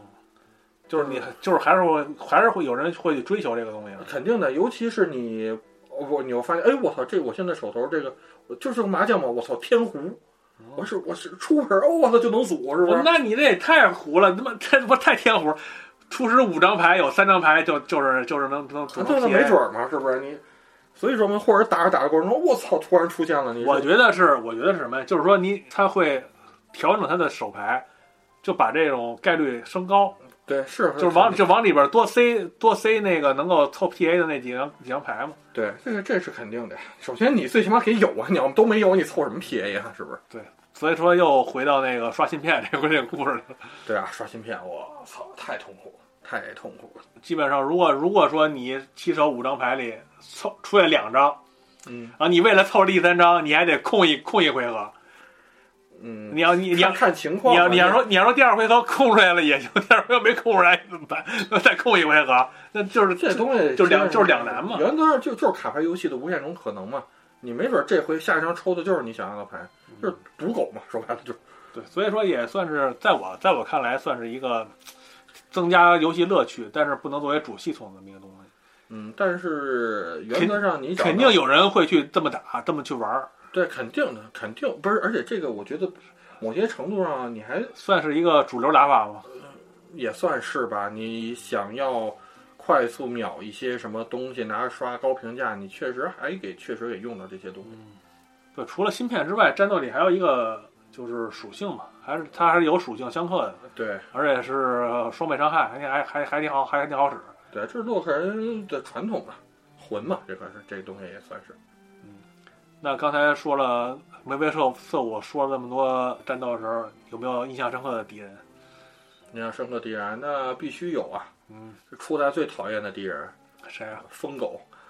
疯狗？嗯，哪个疯狗？拉修啊，对，他妈的死狗，人人都人都不不人都不爱搭 理你。妈的，这打的是最他妈费劲的，遇着他首先就他妈挺挺他妈难的，嗯，然后再再他妈他的我他的其实他的那个那个攻击方式就跟打地鼠似的嘛。对啊，这贼他妈烦，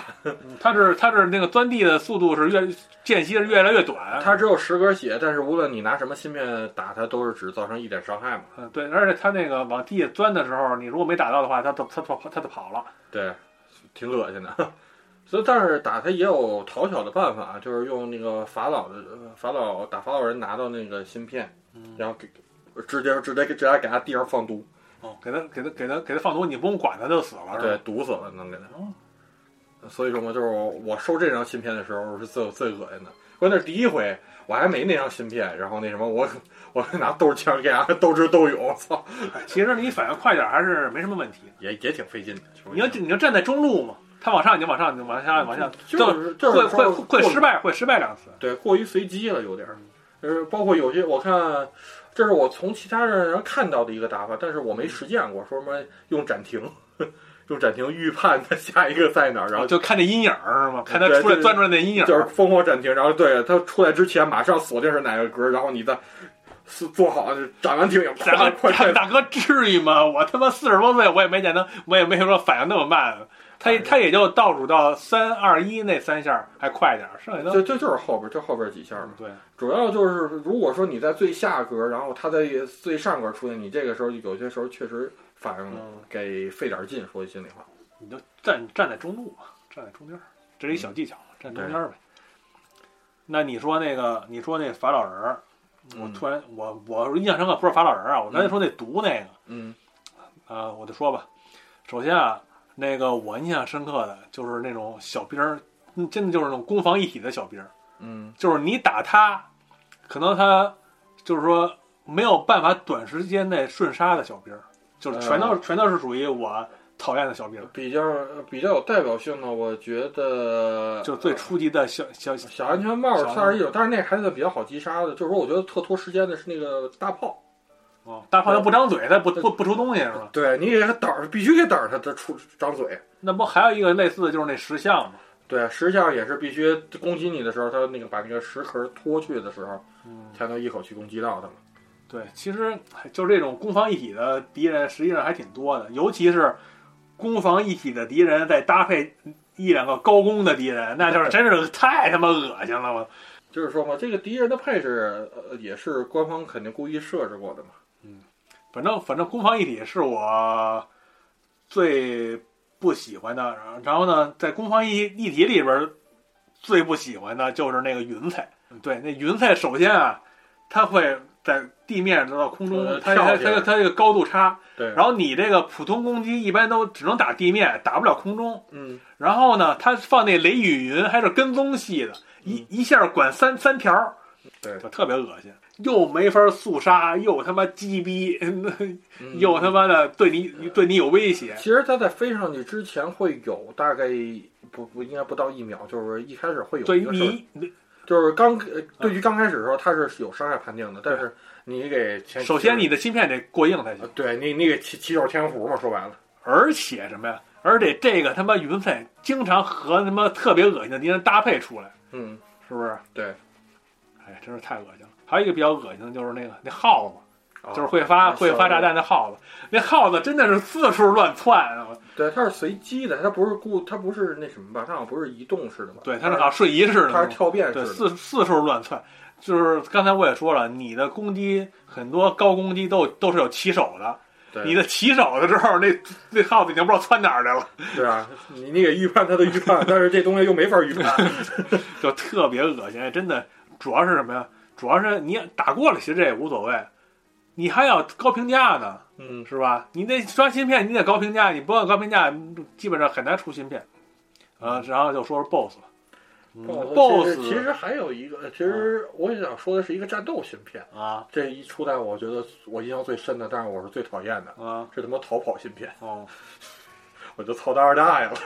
淘宝芯片你多放几个，多放个放个十 五个，真的，我去，我是真没想到有一款 RPG 游戏他妈逃跑，你也就靠随随 运气，随机。你也靠运气抽卡。 是真的，就这个设定啊，就是而且一代的御敌力出奇的高，嗯，出奇的高，还行吧。比后边几代真的是高的高的太多了。呃，是比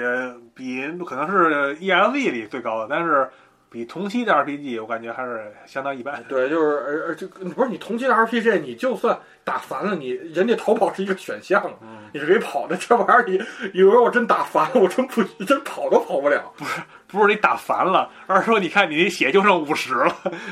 很多时候，很多很多时候，我都是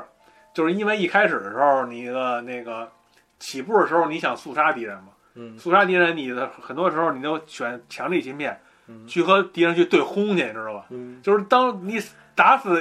比如对面有三个敌人嘛。当你打死一到一到两个的时候，你发现你自己也没 也没多少血了。 对。然后还有一点就是，就是其实算是老游戏的那个高难度吧。这个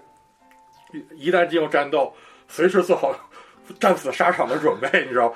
一切死了没存档，全部重来。对，这这个就是翻车给这给个没玩过的人普及一下啊，这 ES E 一只要死亡、啊，不，就是都都都是这样。呃不是我我因为我只玩过一嘛，就是只要死了直接就跳回标题画面，你没有任何的没有没有没有没有任何什么地图画面啊，或者说什么你去个医院什么的之类的没有。对，就是直直接从哪儿导从哪儿存档从哪儿来吧。对，所以说勤存档是一个良好的美德，你知道吗？就真的我玩了这么多回了，我都还会遇到很多翻车的场景，然后通常还会遇到一个多小时白玩的情况，你知道吗？就那个时候。Home 键退出，让我冷静冷静。对，让我 让让我缓让我缓一会儿，让我缓一点。然后刚才聊完淘宝芯片，那还有一个大类芯片嘛，那当然就是 BOSS 这种领航员的这种芯片了，是吧？嗯就是包括本作的 BOSS 设计我都还觉得还都挺出色的。对，就是说安居有没有印象特深的 BOSS 吗？那必须得有。哪个呀？首先啊，就是这布鲁斯，啊，布鲁斯。布鲁斯你可以挑战他嘛，嗯，然后在剧情里你们也会打一回嘛。对，就是怎么说呢？他是一个可能说是那种攻攻攻防一体的敌人的祖师爷， 祖师爷，就是只有攻击那一瞬间，它会有破绽嘛。他也可以说他是一种怎么说呢？就是考验你这个基本功的这么一个 BOSS，就是考验一个反应反应力的那么一个 BOSS，就跟你拉球差不多感觉。对，就是你在他不打你，或者他没有起手式的时候，说是你怎么打他，他都会拿一个盾给挡这个住。防住，然后呢，他打你呢，实际上也挺简单，就两招，卡，啊一一个是竖竖竖着一条砍，还有一个横横横着一条砍，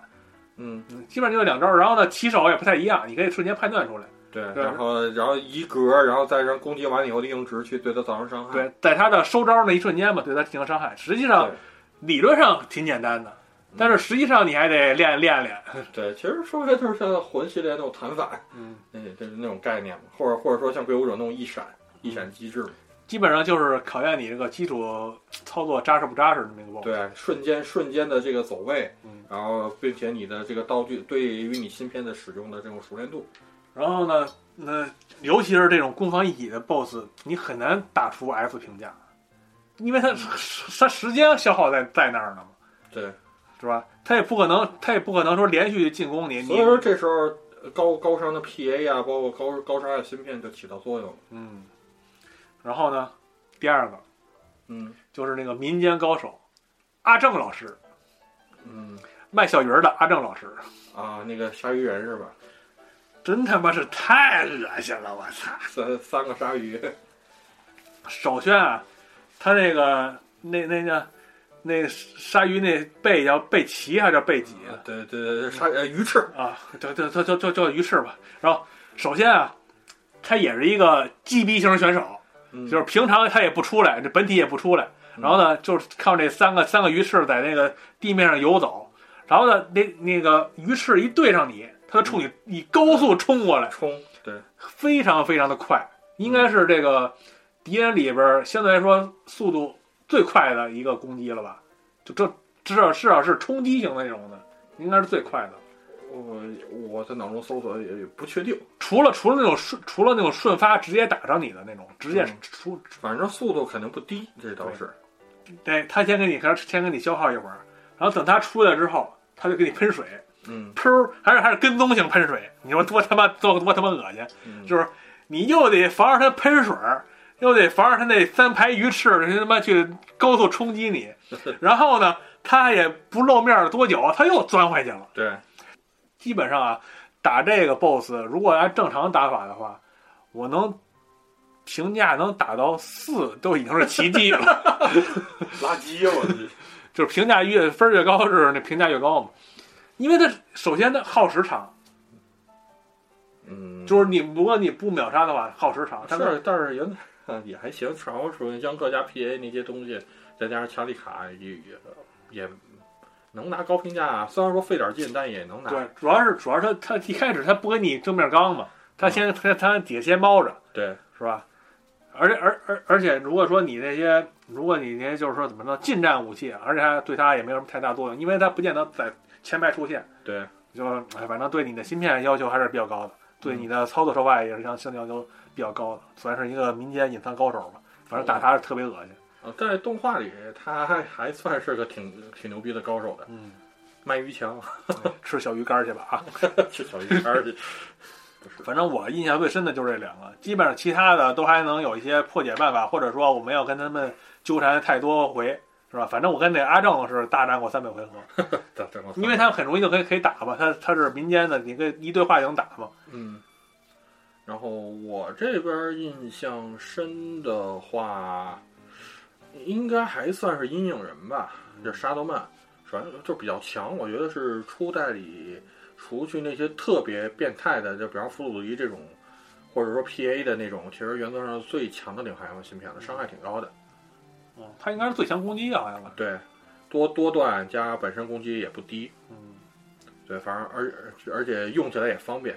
它好像我打过一回，好像也不是特别难，它不就冲你那在空中冲你扔对，扔飞镖走位嘛，对走位就是就是你要保持一直移动嘛，说白啊了，就是对，那个还还还可以，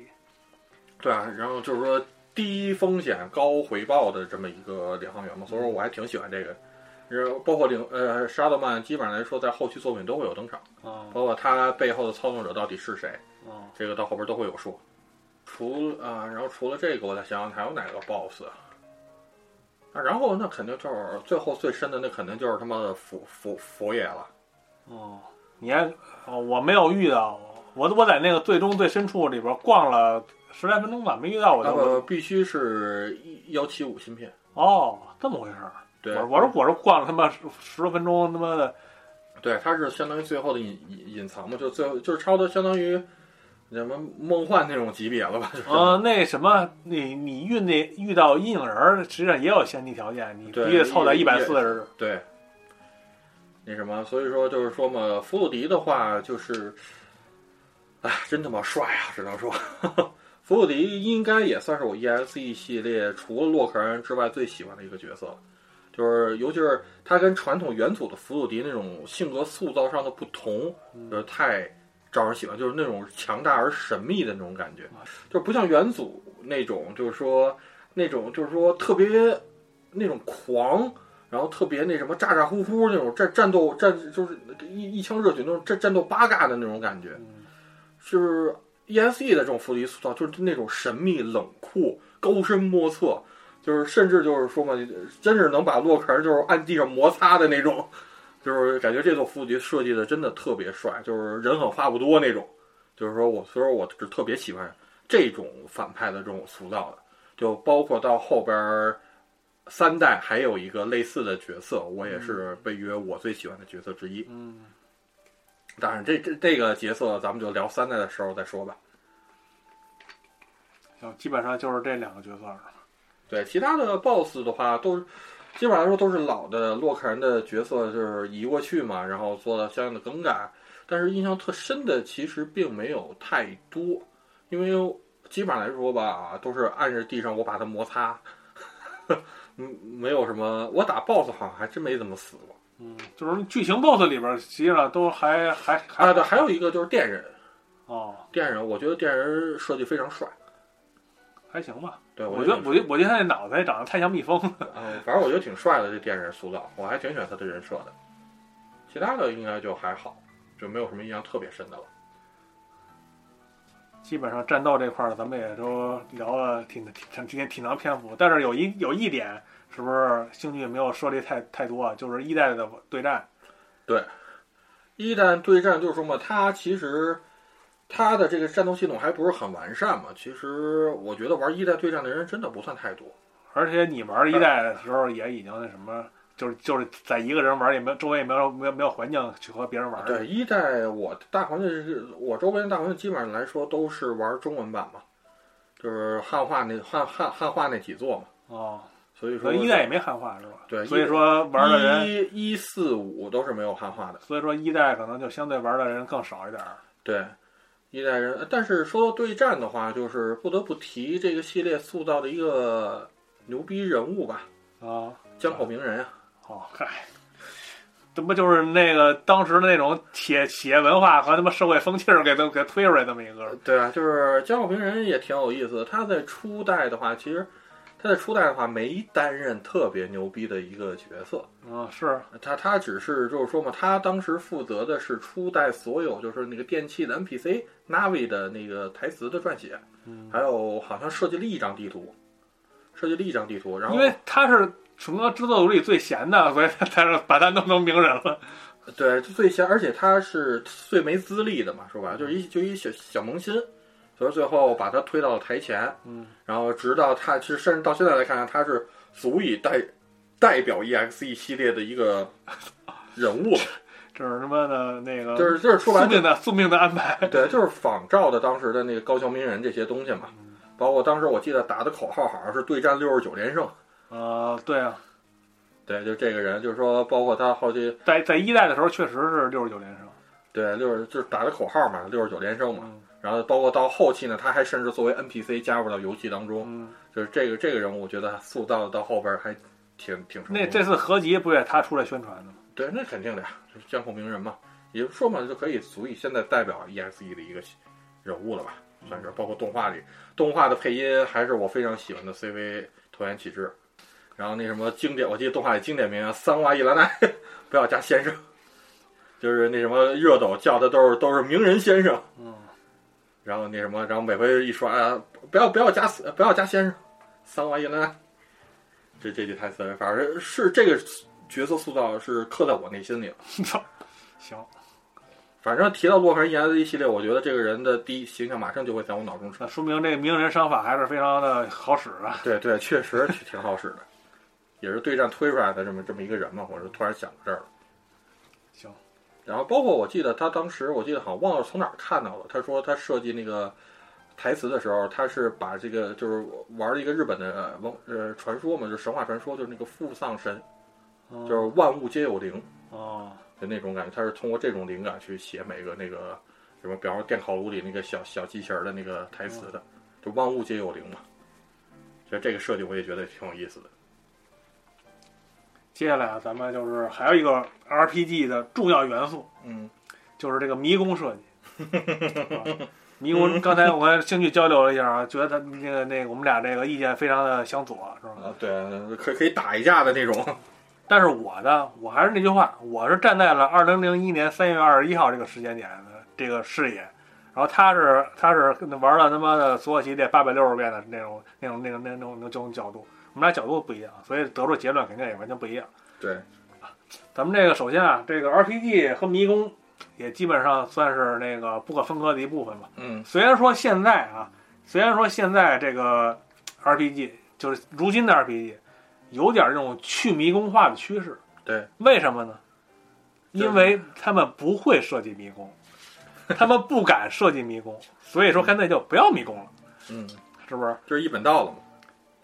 嗯，还甚至说他们都会就是用开放世界去代替迷宫，是吧？啊，好，这这你就就就别就就别瞎琢磨了，是吧？嗯，对，呃，迷宫这特色吧，就是说可能就是那种以前的迷宫的特色，就感觉就是又臭又长，嗯，但实际上呢，这也可能是那些不好的迷宫的一些这一些特色，就是用长度和强度来填充这个游戏时间和对这个迷宫的内容。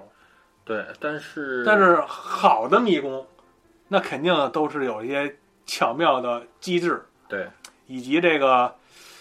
足够多的新奇的元素，然后一些奖励，能够让对你并且不重复，给人感嗯觉。激发玩家的探索欲，然后呢，能够让你泡在里边不想出来，对，是吧？就是如果还能和这个世界观相结合的紧密，哎，那就更好了。对，是吧？很显然，这个 EXE 一代呢，就是朝着这个方向去努力的，虽然并没有做到， 还差那么一点点啊，呃，差差 差差这一点点，一抠抠，一妞妞。一 点点，对，但至少是让人印象深刻的这个迷宫设计。绕路绕的我挺印象深刻的。啊对，但是但是这是肯定是缺点嘛，咱嗯们接着慢慢慢慢说。先甭管先甭管这个世界迷宫啊，就是那种网络那个世串联世界的大迷宫，待会儿待会儿待会儿再说。就是说这个剧情推进里边儿这些推进故事的打 BOSS 的这些迷宫，嗯，我觉得还是非常用心的去设计主嗯线流就是主线局域网吧，算是不算公网那部分。主线流程的迷宫吧，对，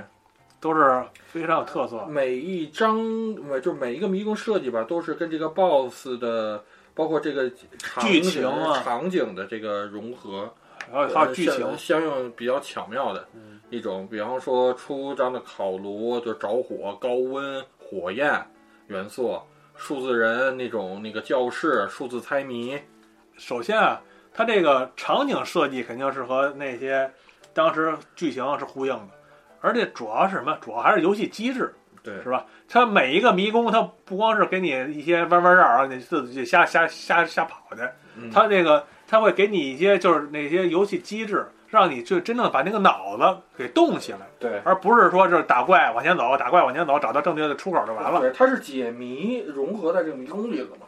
其实说句心里话，它的这个解谜融的，我还个人真的挺喜欢的，就是包括它的难度也是循序渐进，属于对，包括初代你只是就是说找路线灭火，这第一，这这这这第一个那个迷宫，第二迷宫就是那种数字猜谜。其实第二个我是最喜欢的那种，比方说什么二年什么 A 班的什么有多少把椅子，啊这种两个世界之间的这种串联，啊这种的谜题设计，我特我觉得当时觉得神来一笔，啊！就是网络世界，然后你要到现实世界去查一些东西，然后大家知道答案，再回到这个那什么，再哦回对，让这嗯两个世界更加的融合在一块儿呃是吧。对，就是现实世界与网络世界这种打通的这种感觉，嗯，我觉得这个设计是特别巧妙的，哦这是我最喜欢的一个迷宫。对好，然后我最讨厌的话，嗯，我最讨厌的话，后来后来那几个你不是一个赛一个讨厌吗？对就对，首先第首先那个刚才咱们说了，第一个电磁炉那灭火，然后第二个是在学校那种宣传洗脑，嗯然，后第三个故事是那个其停实，第三故事停水，呃，但其实中间插了一个那什么嘛，插了一个那个地铁打地铁停运那个对，打石头人，但是那个是在主网络上。对，地铁停运那个实际呢就是让你在主网络再往前走走多多走两步那意思呗。对，但是就是如果说主迷宫的话，第三个就是大停水的那个溜冰的那个谜题，嗯，溜冰的谜题我觉得其实是很好的一个一个点。对就是说，你去一个特定的地点去拧那个水龙头，会把这个冰道给改变，从而发现新的通路。嗯，但是，就好像就好像星剧说的是，你就直着这个路不就完了吗？你嗯非弄一个斜着也能溜冰，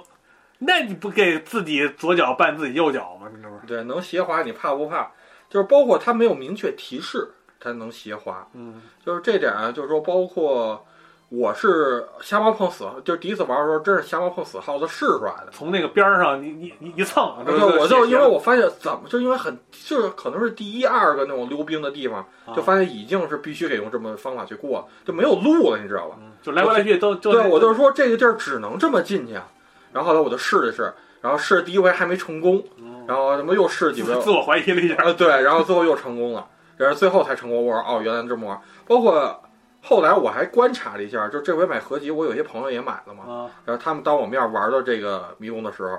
本能反应都他妈不知道能斜滑。嗯，就是本身这路就是直的 呀，是不是？你对怎么他妈你斜个斜滑个屁？对，就是所有人都不知道，就这这是我观察出一个有意思的现象，就是基本上说在那儿都给卡一会儿，就是说只能说他的引导做的有问题。嗯，就是比如说你弄一个小弄一个那种小小绿机器人儿，它先滑一下，是不是？呃对对，嗯，反正就是说这个确确实是这个本身立意不错，但是它的实现还是还是有问题欠。考虑。对首先，其实批评一代迷宫的最重要的一个原因，就是当时确实时间紧任务重。嗯，一代其实制作组后来也说了，有很多很多遗憾没有实现的。所以啊，对，所以说就是说，包括他们，呃就是说很多地图设计，他们其实自己都是不满意的，他们知道哪块儿做的很拉胯。所以说，你二代其实还仅仅只给他们九个月的开发时间，但二代他们做的特别好。实际上很多东西他们在一代出来的时候，他们在想好应该怎么改了。对，就是说这个其实是只能说一代是存有遗憾的一个作品嘛。主要是你能斜滑也就罢了，而且你还得对的倍儿齐才行，那对角度还得他妈找，还得找角度。对，那有这点有点到后边儿有几个还特别大的那种溜冰场到后期那大迷宫有啊一个有一个大斜线，那那那那溜达那就都溜溜都溜出他妈感觉游戏史上他妈最最最屎的设计了，都有他的一号。对，反正就是特别大，是就是甚至你他妈看不到地图的全貌，你都有些事儿你真他妈给联盟带骗，给他妈的对自己你自己脑补。你不知道那出一出了出了到哪儿去，你根本就不知道。对，反正然后我然后还有公红绿灯儿的那个可能还好一点儿红蓝灯切换嘛，啊，对，红蓝灯切换那实际上是一个经典谜题的那种那种改那嗯变体。对，就是呃即即变我不变那种感觉是吧？呃，反正我觉得它那有一个非常不错的设计，就是它那个变换那个球嘛，就是说你通过这个球之后，它那个红那个就是说红红赛道或者蓝赛道会切换，就对是说红赛道能用的时候，蓝赛道用不了。对，是吧有些时候你给就是绕圈儿或怎么着，就是走奇数、走偶数嘛。对，而且它那个设计是你必须得通过这个球，嗯你没法蹭着这个球达到一种我人没过去，但是赛道变变色儿的那种效果。对，反正我觉得这个就是还是我个人来说啊，我还是比较喜欢这个迷宫的。嗯为什么呢？因为这个迷宫啊，它这个机制设计的是你不用停顿，嗯，对，你不用你你你你只要走对了，你只要感觉对了，你就去冲过去。你甭管前面你过得去过不去，你回来也好，怎么着也好，那路人不用去停在一个哪儿去什么拧啊拧啊那个吧，就弄个那个吧，它它嗯就它是很它流它畅，它它是一个流畅的一个流动的这么一个谜题。嗯。然后这个其实原来这关键是这关的剧情，我觉得是最有意思。嗯，怎么追追着这暴走的英他妈雄救美，啊，这生死时 速，他妈挺挺他妈扯的，关键每回还都他妈差一点儿。 对，那红绿灯必须得四方向红绿灯都给它捂住了，那嗯啊公公交车能停。对，这也他妈挺扯的。就包括原本我还说，就是那张的主线那个大地图，啊就是那个现实世界那地图，我说这这区域设计的，我操，真真他他妈妈！恶心！然后结果发现，我操，为 为他妈这后边埋埋伏笔呢嗯？为后边这会会为后边溜你埋伏笔呢吗？这不是？然后，然后最最最最恶心的，我他妈是最讨厌电的这个，嗯，是太他妈讨厌了。 电是电是想法最多的一个迷迷宫，但是也是设计的问题最多的一个迷宫。对啊我特别讨厌这个迷宫，就是关键是我其他都还好，本身它是一个稍微给稍微动动脑的一个解谜型的迷宫，对，然后你他妈右边还他妈给你弄一时间限制，它有一个剧情，就是说那个它在这个迷宫里，它那个洛克人的电量是有限制的。对，因为停电了嘛，你它必须得靠那个相当于是咱们手机自己的电量去带去带动这个洛克人的你你那行个动，电量耗空过吗？没有，我电量耗空过。然后是最后怎么着了？最后那个那个电电脑好像是电脑精灵出来了，然后说你可以手手摇那个什么什么，就是那个就狂按 A，然后呢，他给你回复一半儿，啊，好好像是啊，我记不太清楚。是吗？ 我对反反正我就是每回看着这个，我就第一回第一回就是看一看快空了，操你妈独挡， 然后到后边就是呃后边几次就轻车熟路嘛，这解密也知道怎么解了，包括那几个核心的大谜题，你是给他们绕回去取电池，我再觉得谜题还挺有意思的。对，就是说，但这有些地方就是走回头路嘛，你给想一想。嗯，就是你给把那个自己的把回头路照出来，然后去拿到那个东西，然后再把那个之前用的电池，然后断电，然后再弄弄过来。首先啊，它这个谜题挺不错的，就是那种连线嘛，就是说去猜那个格儿嘛。嗯比如比如说比如说一个九宫格里，你把电池放在哪个格儿，能把这个所有的所有格儿全都充充充上电，就那么大概意思吧。嗯但是它试试错儿这个过程，简直太傻逼了。对，必须我想必须给断，首先，它有一个旁边有一个开关是通电的开关。对，必须给断电。然后第一步，你先得把电池放到你想放的格儿里边，然后呢，你还得跑到那开关里去开一下这开关，然后呢，选对了还好，你要选不对的话，你还得把这开关给要关关上，再然后把看这它电池给给取取出来，来。嗯然后那电池还有次数，对，你那你 还用完了还还给充电还去，得去找精灵去充电， 我勒个妈！然后，然后你这所有的这一切全都是在浪费时间，对然后再加上这个椰子一的高遇敌率，然后再加上右上角你本身的电池的容量在一点点减少， 我操，这他妈真的想把鸡给吃了！对，就是这，这是我出来最讨厌的一迷宫。虽然说它确实往里边砸了很多设计的点，但是确实有点太他妈恶心了。对，就是说白，用现代的理念来的，就是很多反人类的东西， 对，真的是枪毙一百遍的这种 这种。想比一百遍。对，系统对了，但是细节打磨实在是太差了。对，而且再加上他那个路，他说全是隐形的 嘛，对，你他妈给靠蒙。而且他就还有那种上坡，你也看不出来，你要到到底到底是不是这条路？ 对，就是他妈纯纯纯瞎猫碰死耗子。反正就是拖沓节奏的设计比比皆是，不光是在这个迷宫里边儿，我就说那个，首先啊坐地铁，你还得先得买票，嗯，对，这这个倒还好吧。不是你如果说按照现在的设计来看，你肯定就是进了地铁就让你选去哪儿，就没有买票这个环节。你进了那地铁那闸机嘛，地铁那闸机，因为现在都刷卡嘛，就是对就是就是传统的那个零一年嘛，日本的那时候那个买票机制嘛，你现在不是也也没没有没有 IC 卡，你不是也该买票吗？但是就是你跑图的时候，你就觉得特别难受，知道吧？就是说你一进门是那个闸机，嗯闸机前面才是那个卖票那个那个机器，但是你说的这个问题系列一直没有解决，这一直都是这样。传统是吧？嗯对，这也是系列传统然后，然后还更恶心那去那什么局去二楼嘛，啊。你你用现在的设计，就是你直接在那电梯门口一一摁 A，不就进电梯不就完了吗？非得去跑旁边那个小细条那去对那个呃电梯那按钮去，反真实性嘛，日式 GTA 嘛。真实性是吧？你问那我刚才那个问题，你们你给我解决解决，就是为什么没有 IC 卡呢那个时代，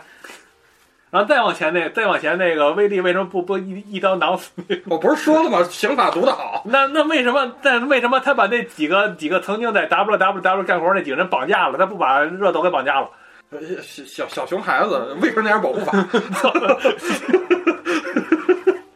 未成年人保护法， 他妈的什么都他妈扯出来了，操！然后基本上就是这个主线几个迷宫啊，然后咱们再说说这个世界迷宫。嗯世界迷宫实际上它是一开始，其实世界迷宫很大，嗯，但是呢，你没有通关的话，你就只能进一三分之一左右吧，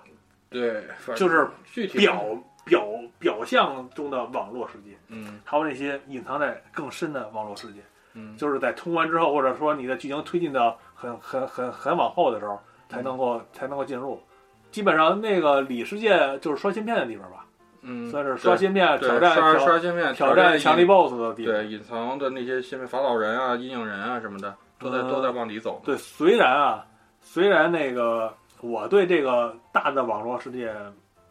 星剧觉得没设计的特别恶心，是吗？对，而且一成不变，就是它的背景，它的那个没有机制，对，然后一背包括它的背景，就是说不同，就是这个问题在后边解决的非常好，哦，就是那什么，就是不同区域的那个网络的那个色调，然后它的背景，然后它的组成元素什么的都是有很明显区别的。也是各个各个带里边的那种大地图的那种。对，对对，它的并且分就是那种区分化会特别明显，就让你走起来，首先你能加深你的印象，就是现在这个网络多少，网络多少，你给我的印象，我操，全是一个样儿嗯，就是说没有特别明显的那种区别化的那种东西，在我脑子里就是就是全都。就是怎么说呢，就是就是相近词那种感觉似的，就是说你让我去那儿，我我我也找半天，我也这是哪个呀？嗯，就好好好几十个那些地图都跟一一个妈生出来的。啊，对对，就是然后当然后边呢，就是说你去哪儿哪儿几，我都马上能反应过来，哦，是是那个什么什什么颜色为主题的那那种，就是那种多样化那那种设计。反正我一代我是特别讨厌的，其实一代它一开始那些传送点儿嘛，它会在各个城各个城镇里边儿一些特殊的一些啊对对，接这这个也是系列传统，接着的传送点儿给我搞懵了，我都不知道这干嘛的这是。这你到后边也得记，就是说每个就是说你要想快速的，就是到达某个网络的位置，嗯，你要了解每个人的这个个人 home page 哦，是连通到哪个现出入口。算是一个快速的传送的这么一个点。对，对，其实因为因为在现实世界里的时候不会发生战斗的。对，然后就包括它后边呢，甚至会给你什么设置，就是那种 VPN 的那种概念， 行，就是说呃直接传送到某个广场什么的那种，就是说白了就是说我在我自己在我的电脑上搭了一个什么私有服务器，就能让你直接什么以美国的 IP 去直接快速跳到那儿，嗯，就类似于这种感觉。其实它的很多设计，我觉得都非非常超前的，非常超前的。可能那时候他们就就有了，就已经对，反正就是特别有意思的嘛。然后呃还有就是现实世界，其实设计我也有点不满。嗯，呃，场景过于少，而嗨，容量有限，呃，本身的故事的规模也小嘛。啊，你到后边儿看就真的不是那么回事儿了。就是就说嘛，就玩过后边儿，你现在是没玩过后边儿，你玩过后边儿吧，你就不会这么说了，你知道吧？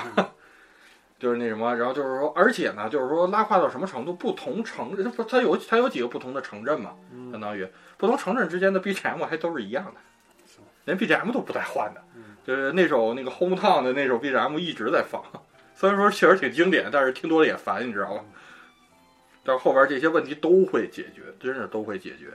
最根本的原因就是说嘛，时间不够，开发团队规模我记得也不大，好像只有十五人。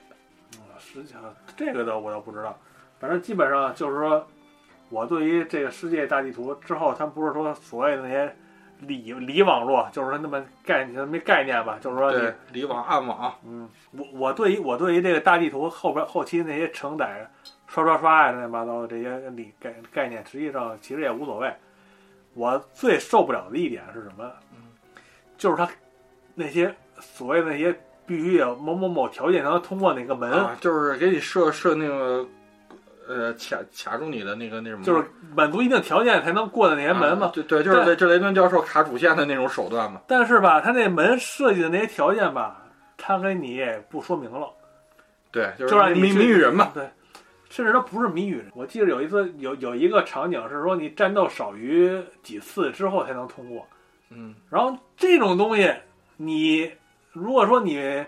不是我不是看攻略的话，我他妈哪知道啊？我不在我在里边就是刷刷刷来了，我到里边不得不得把先把这个地图什么汤模样汤别就汤一趟遍，趟一遍，然后里边有什么敌人，我又不不不得刷刷个刷个几个，我再往前走，是吧？你这你是这不这不这枪毙枪毙完人之后，我再枪毙一百遍了，这是这是什么脑回路设计出来的？对，反正这些就是不合理的人性化设计，到后边都会改。行吧，但是后边也会有不不呃傻傻逼的设计。这个咱们就算我心中最高作三代，也会有也会有些地方特别傻逼。嗨，无所谓了，这都是主要是它那个游戏好玩就行了。实际嗯上，就如果说你不刷芯片的话，甚至是你都不知道里边还有那那么多这些区域呢。对，真但是不影响你主线通关。对，不影响你主线通关。你主线通关的话，这些我咱们现在说的这些内容你都不会涉及到的。嗯，就是说你只就是安安心心玩主线，原则上初代的话也就四五个小时流程感觉。反然后正你要没玩过的话，你再不看攻略，肯定也不止四五个小时。反正大概嘛，就是流程绝对不会太长。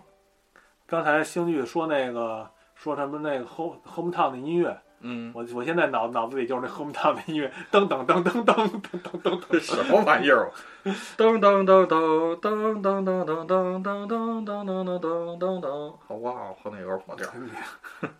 反正基本上我感觉一一代里边音乐确实有点少，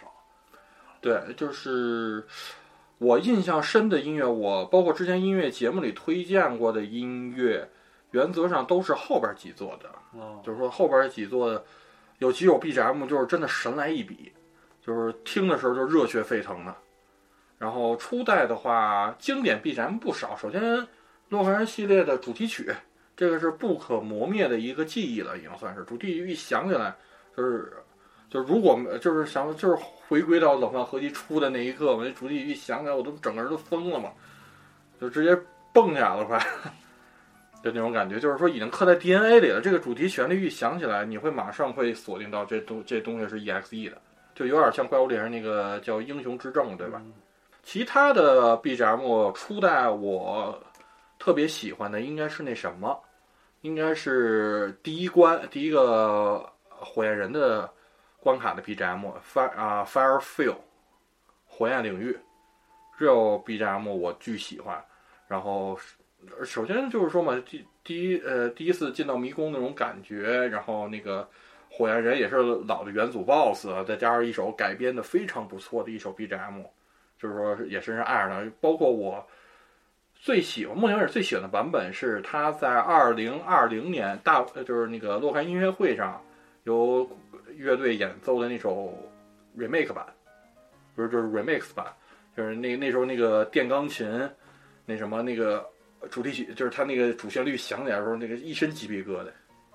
巨好听。如果大家感兴趣，可以去搜一搜二零二零年那场音乐会，B 站就有。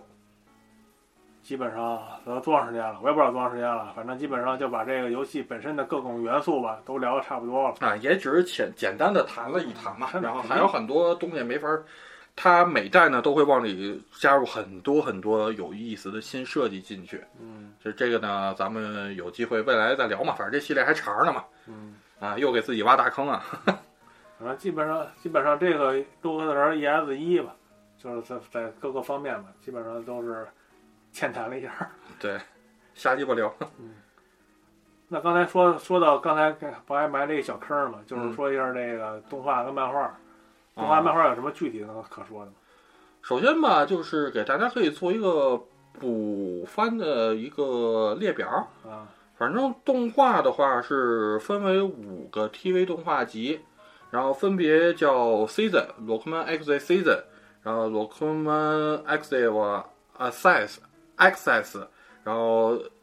第三部是 Storm，然后第四座是呃 Bistro，然后第五座是 Bistro 加。整个系列的动画是吗？啊、对，就是目前为止出过的五部 TV 系列。然后 Season 的话，就是跟初代基本上来说持平，然后但是在中后期，就是在中后期的话就开始，就是只是说，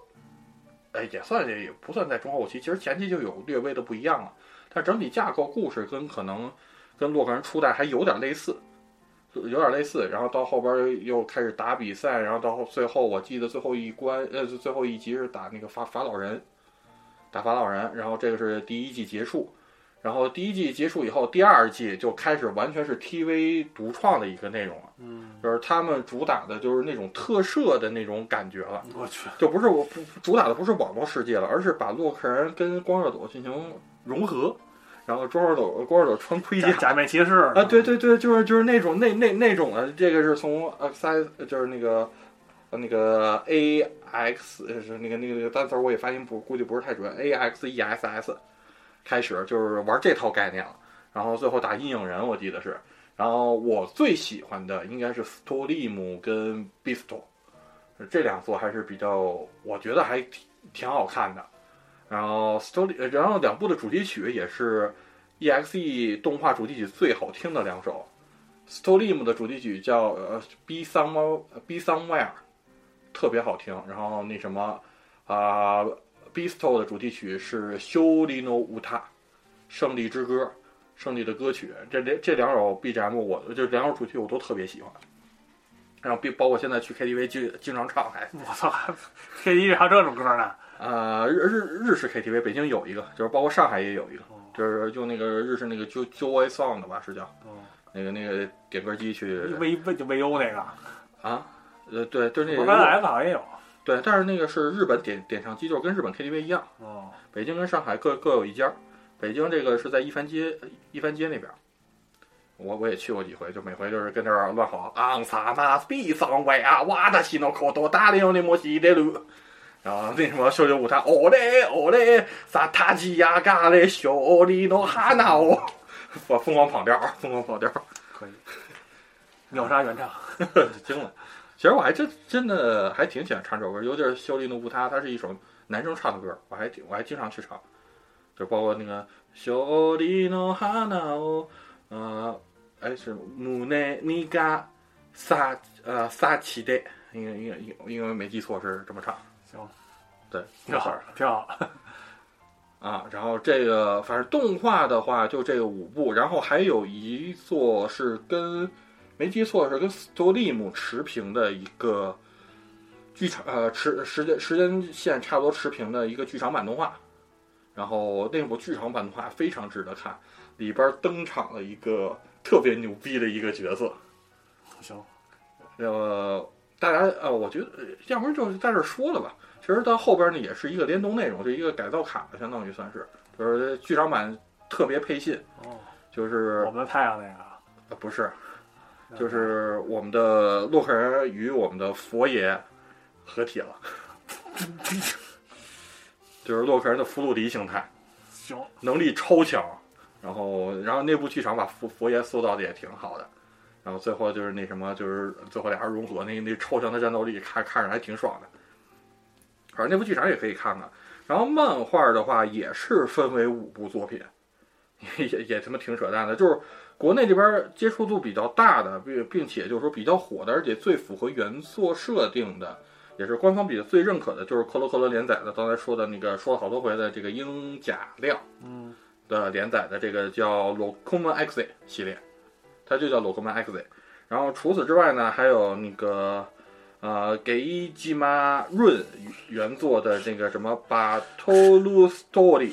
Locoman X》，行，然后还有川野将的激斗 XA 兄弟洛克曼，还有香田裕司的爆笑内都瓦古洛克曼亚罗 XA，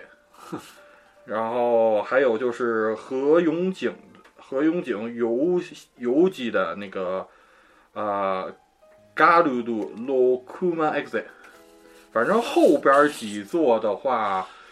找资源还挺难的，但是这几个系列吧。就是除了殷霞亮这个是好好讲故事，其他的偏搞笑的英甲量，啊，对对对对，殷殷假亮，殷殷假亮，就是后边儿这个都偏搞笑类，哦，就是就是那种恶搞四格漫画或者说什么的，嗯，反正就是剑走偏锋那种的，啊，对，就是反正啊，就是看个乐儿就好。嗯，但是呢，资源比较难找。那大算家了，那算了，对，最好找的的话就是这个鹰甲亮还的是游正览版经，的这个。对，而且很好看。鹰甲亮它的打斗戏份会特别足，嗯打斗戏份特别，他特别会擅长描写打斗部分，而且他笔下的弗鲁迪是特别招人喜欢的，嗯，就那种悲情感啊，那种孤孤高感、啊，那种那那就是那 种天煞孤天煞孤星，对对天煞孤星的那种感觉，就特别让让人觉得舒服的，而且舒服。帅，就觉得帅。然后那最后咱们也可以聊聊，既然都刚才说到嘛，就是这回录录这期节目的契机嘛，嗯新的这个作品发售 NS 了合集发售了嘛对，这个我觉得咱们也肯定要好好聊一是啊聊。 NS 合集，可以说是你现在体验这个 ESG 系列唯一的，也是最好的选择了。对，太棒了，完美 年度游戏内定了已 经，就是新春节节目不用录了，就是它了。然后呢，合集游戏啊，实际上它就是在原本游戏的基础上去添加了一些额外的一些内容。原本的内容它是没做做任何本质的改变的。嗯，这就高清了一点儿。然后呢，基本上它很有一些改进点，我就说一说吧。就是最关键的啊，就是中文嘛。嗯，就是这次中中文到什么地步？连他妈中文语音都他妈有，你怕不怕？我操！啊，就是哎我觉得那个中文语音就是为那让你感受一下，你手里拿的这个不是 NS，而是 Pad。我操，这设计我巨喜欢！我操，我那个 第一次进游戏我玩儿给半个小时，你知道吗？ 然后而且会随着你推进进度，它的那个台词会解锁的越来越多。哦，这个老游戏中文化真的是确实是一个用“功德无量”四个字儿来形容也不为过。嗯，卡布空，谢谢你，因为有你。那目前来看啊，也不是说特别难的一个技术难关，是吧？主要主打的就是一个态度，嗯是吧？这某些厂商好好好好学学。嗯，你看这销量，你好好学学。然后呢，第二个点就是他送了一些以前很难得到的芯片。对，这个是之前在那个直面会节目里也说过嘛，就是这些联动啊，什么改造卡呀，包括很多乱七八糟东西，还能否再重现嘛？嗯没想到官方真他妈良心，真的都直接白给，对，都他妈塞进去了，甚至连他妈 DLC 都没卖，我操！嗯，但但但是实体芯片的梦想啊破灭了，还可以摆着玩儿，跟那收收收着玩儿呗。不是没有啊？嗯不是，就是就是你的意思就是 NS 版可以嗯支对持的那种实体芯片，对啊，你不是 NS 有 NFC 吗？你做点 NFC 小芯片，你说拿着手里跟那儿拍什么你自己做呗。小 Amiibo 吗？那光它没这功能啊，嗯它没有读 A 读 NFC 的功能，那没您办法。您您您不是科学家吗？ 您自己研究研究。 你他妈把它源码给我也行。还有一个就是非常重要的一个模式啊，就是这个洛克炮牛逼模式。神来一笔，鼓掌！这更给卡夫空，谢谢你。这这升一调，你知道吗？这这模式说白了就是以前那个攻击力只有一到五的这个洛克豆豆枪，现在攻击力变成一百倍，也就是基础攻击力变成一百到五百。牛逼！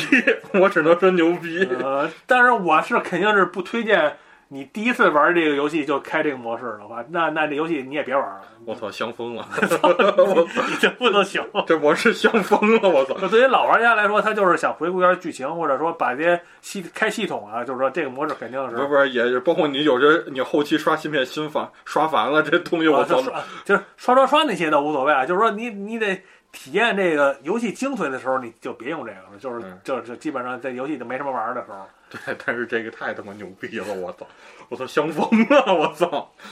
然后基本上就剩一些就是顺应现在新时代的这些网络功能嘛，以前是只能插联机线做那些什么对战啊、交换啊、乱七八糟的，现在可以通过网络了。嗯嗯。然后除此之外的话，那什么还还有几个没提的地方嘛？首先第一个是它的原画集来说，收录了一些我还真没想到它会收录的一些内容。嗯，就比方说之前跟浅草合作那个熊，呃浅浅浅草浅草那边，也就是是是是是叫浅草寺吧？我不知道。那那个浅草寺那边那个熊猫洛克人的设定图，哦，包括十二十，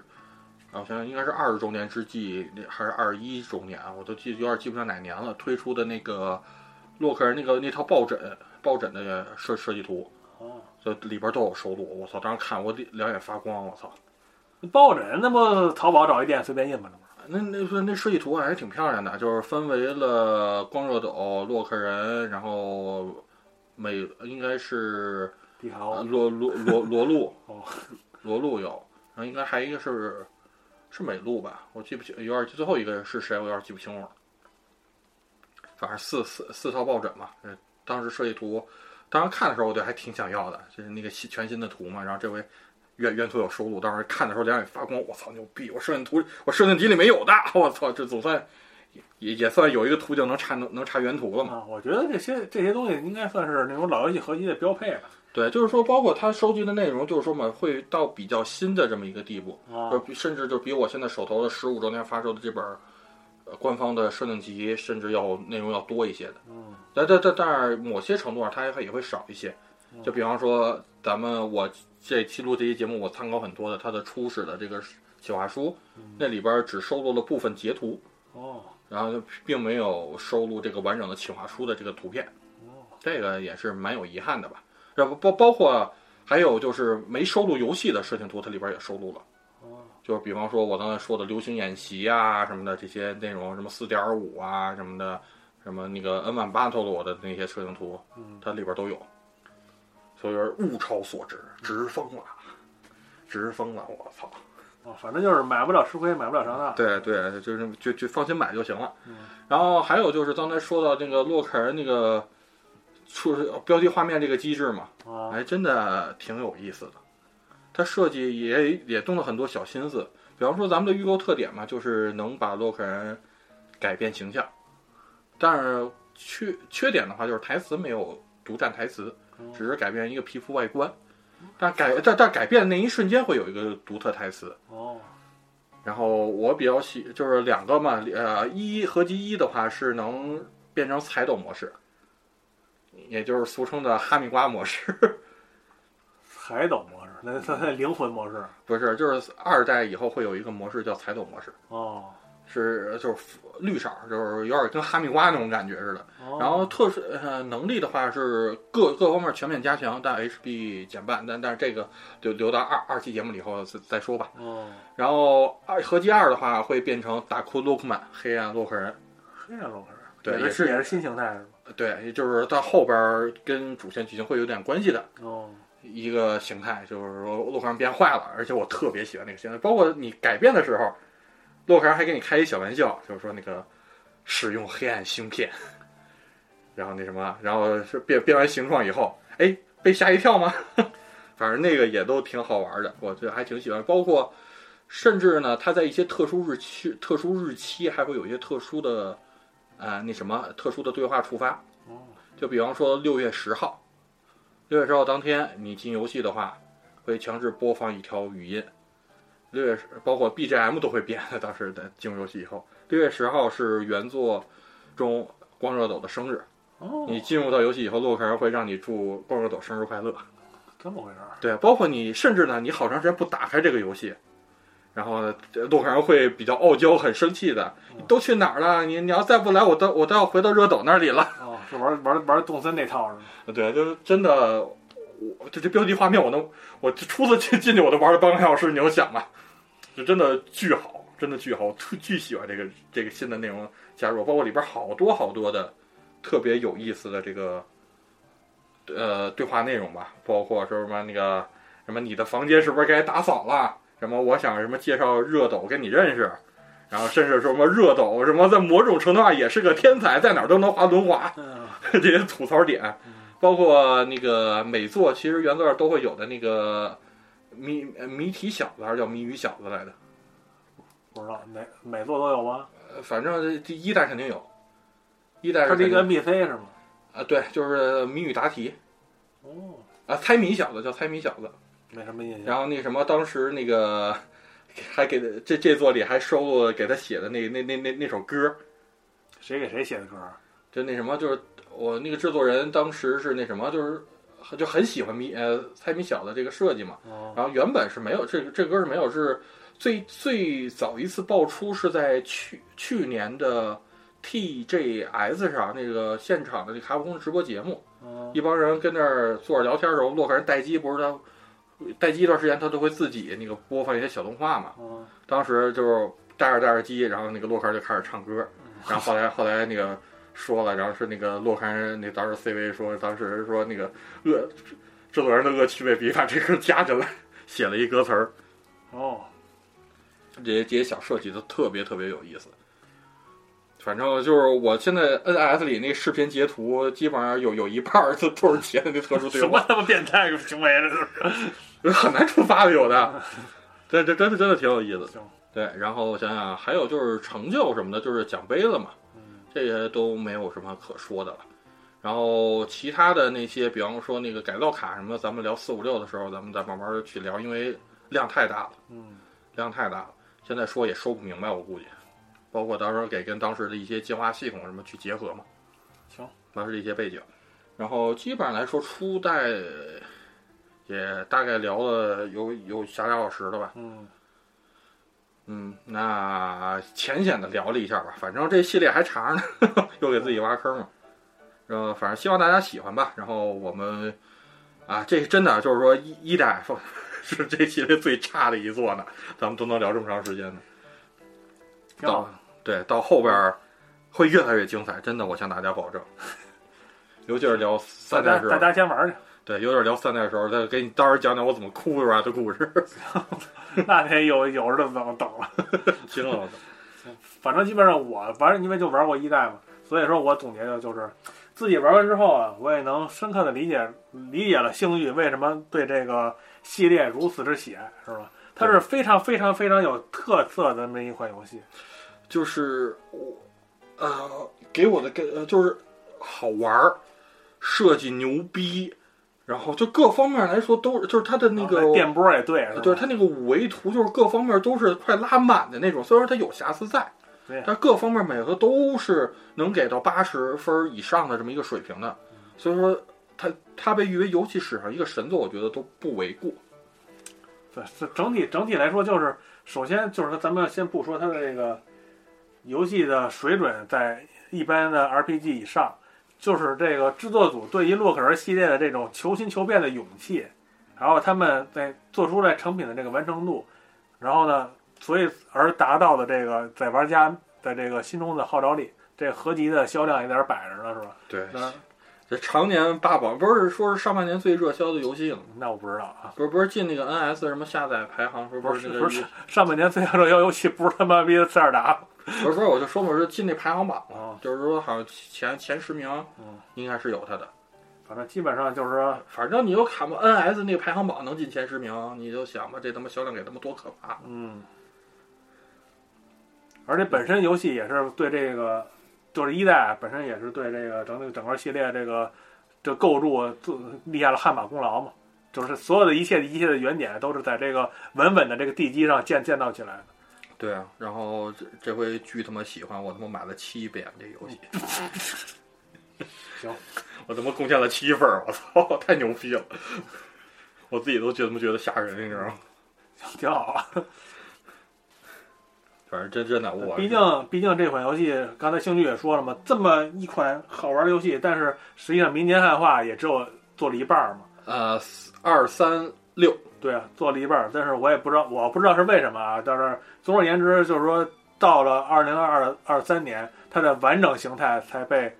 才被呈现在世人面前。是中文这一部确实太他妈狠了，真真是圆了我一个梦了。嗯，所以说，哎，咱们就是这期节目也也在这个对它的赞扬声中吧，结束吧。啊嗯啊，好游戏， 嗯，咱们二三四五六再见。再再再见。嗨，告诉你一个秘密，饭堂电台十岁了，在这里要感谢大家一直以来的喜爱与支持。现在你仍然可以在网易云音乐、荔枝 FM、喜马拉雅 FM、苹果播客、小宇宙播客以及 QQ 音乐中收听我们的节目。另外要关注我们的微博，不定期会有抽奖活动哦。我们的 QQ 群是幺五五六幺七零幺四，快来加入我们吧！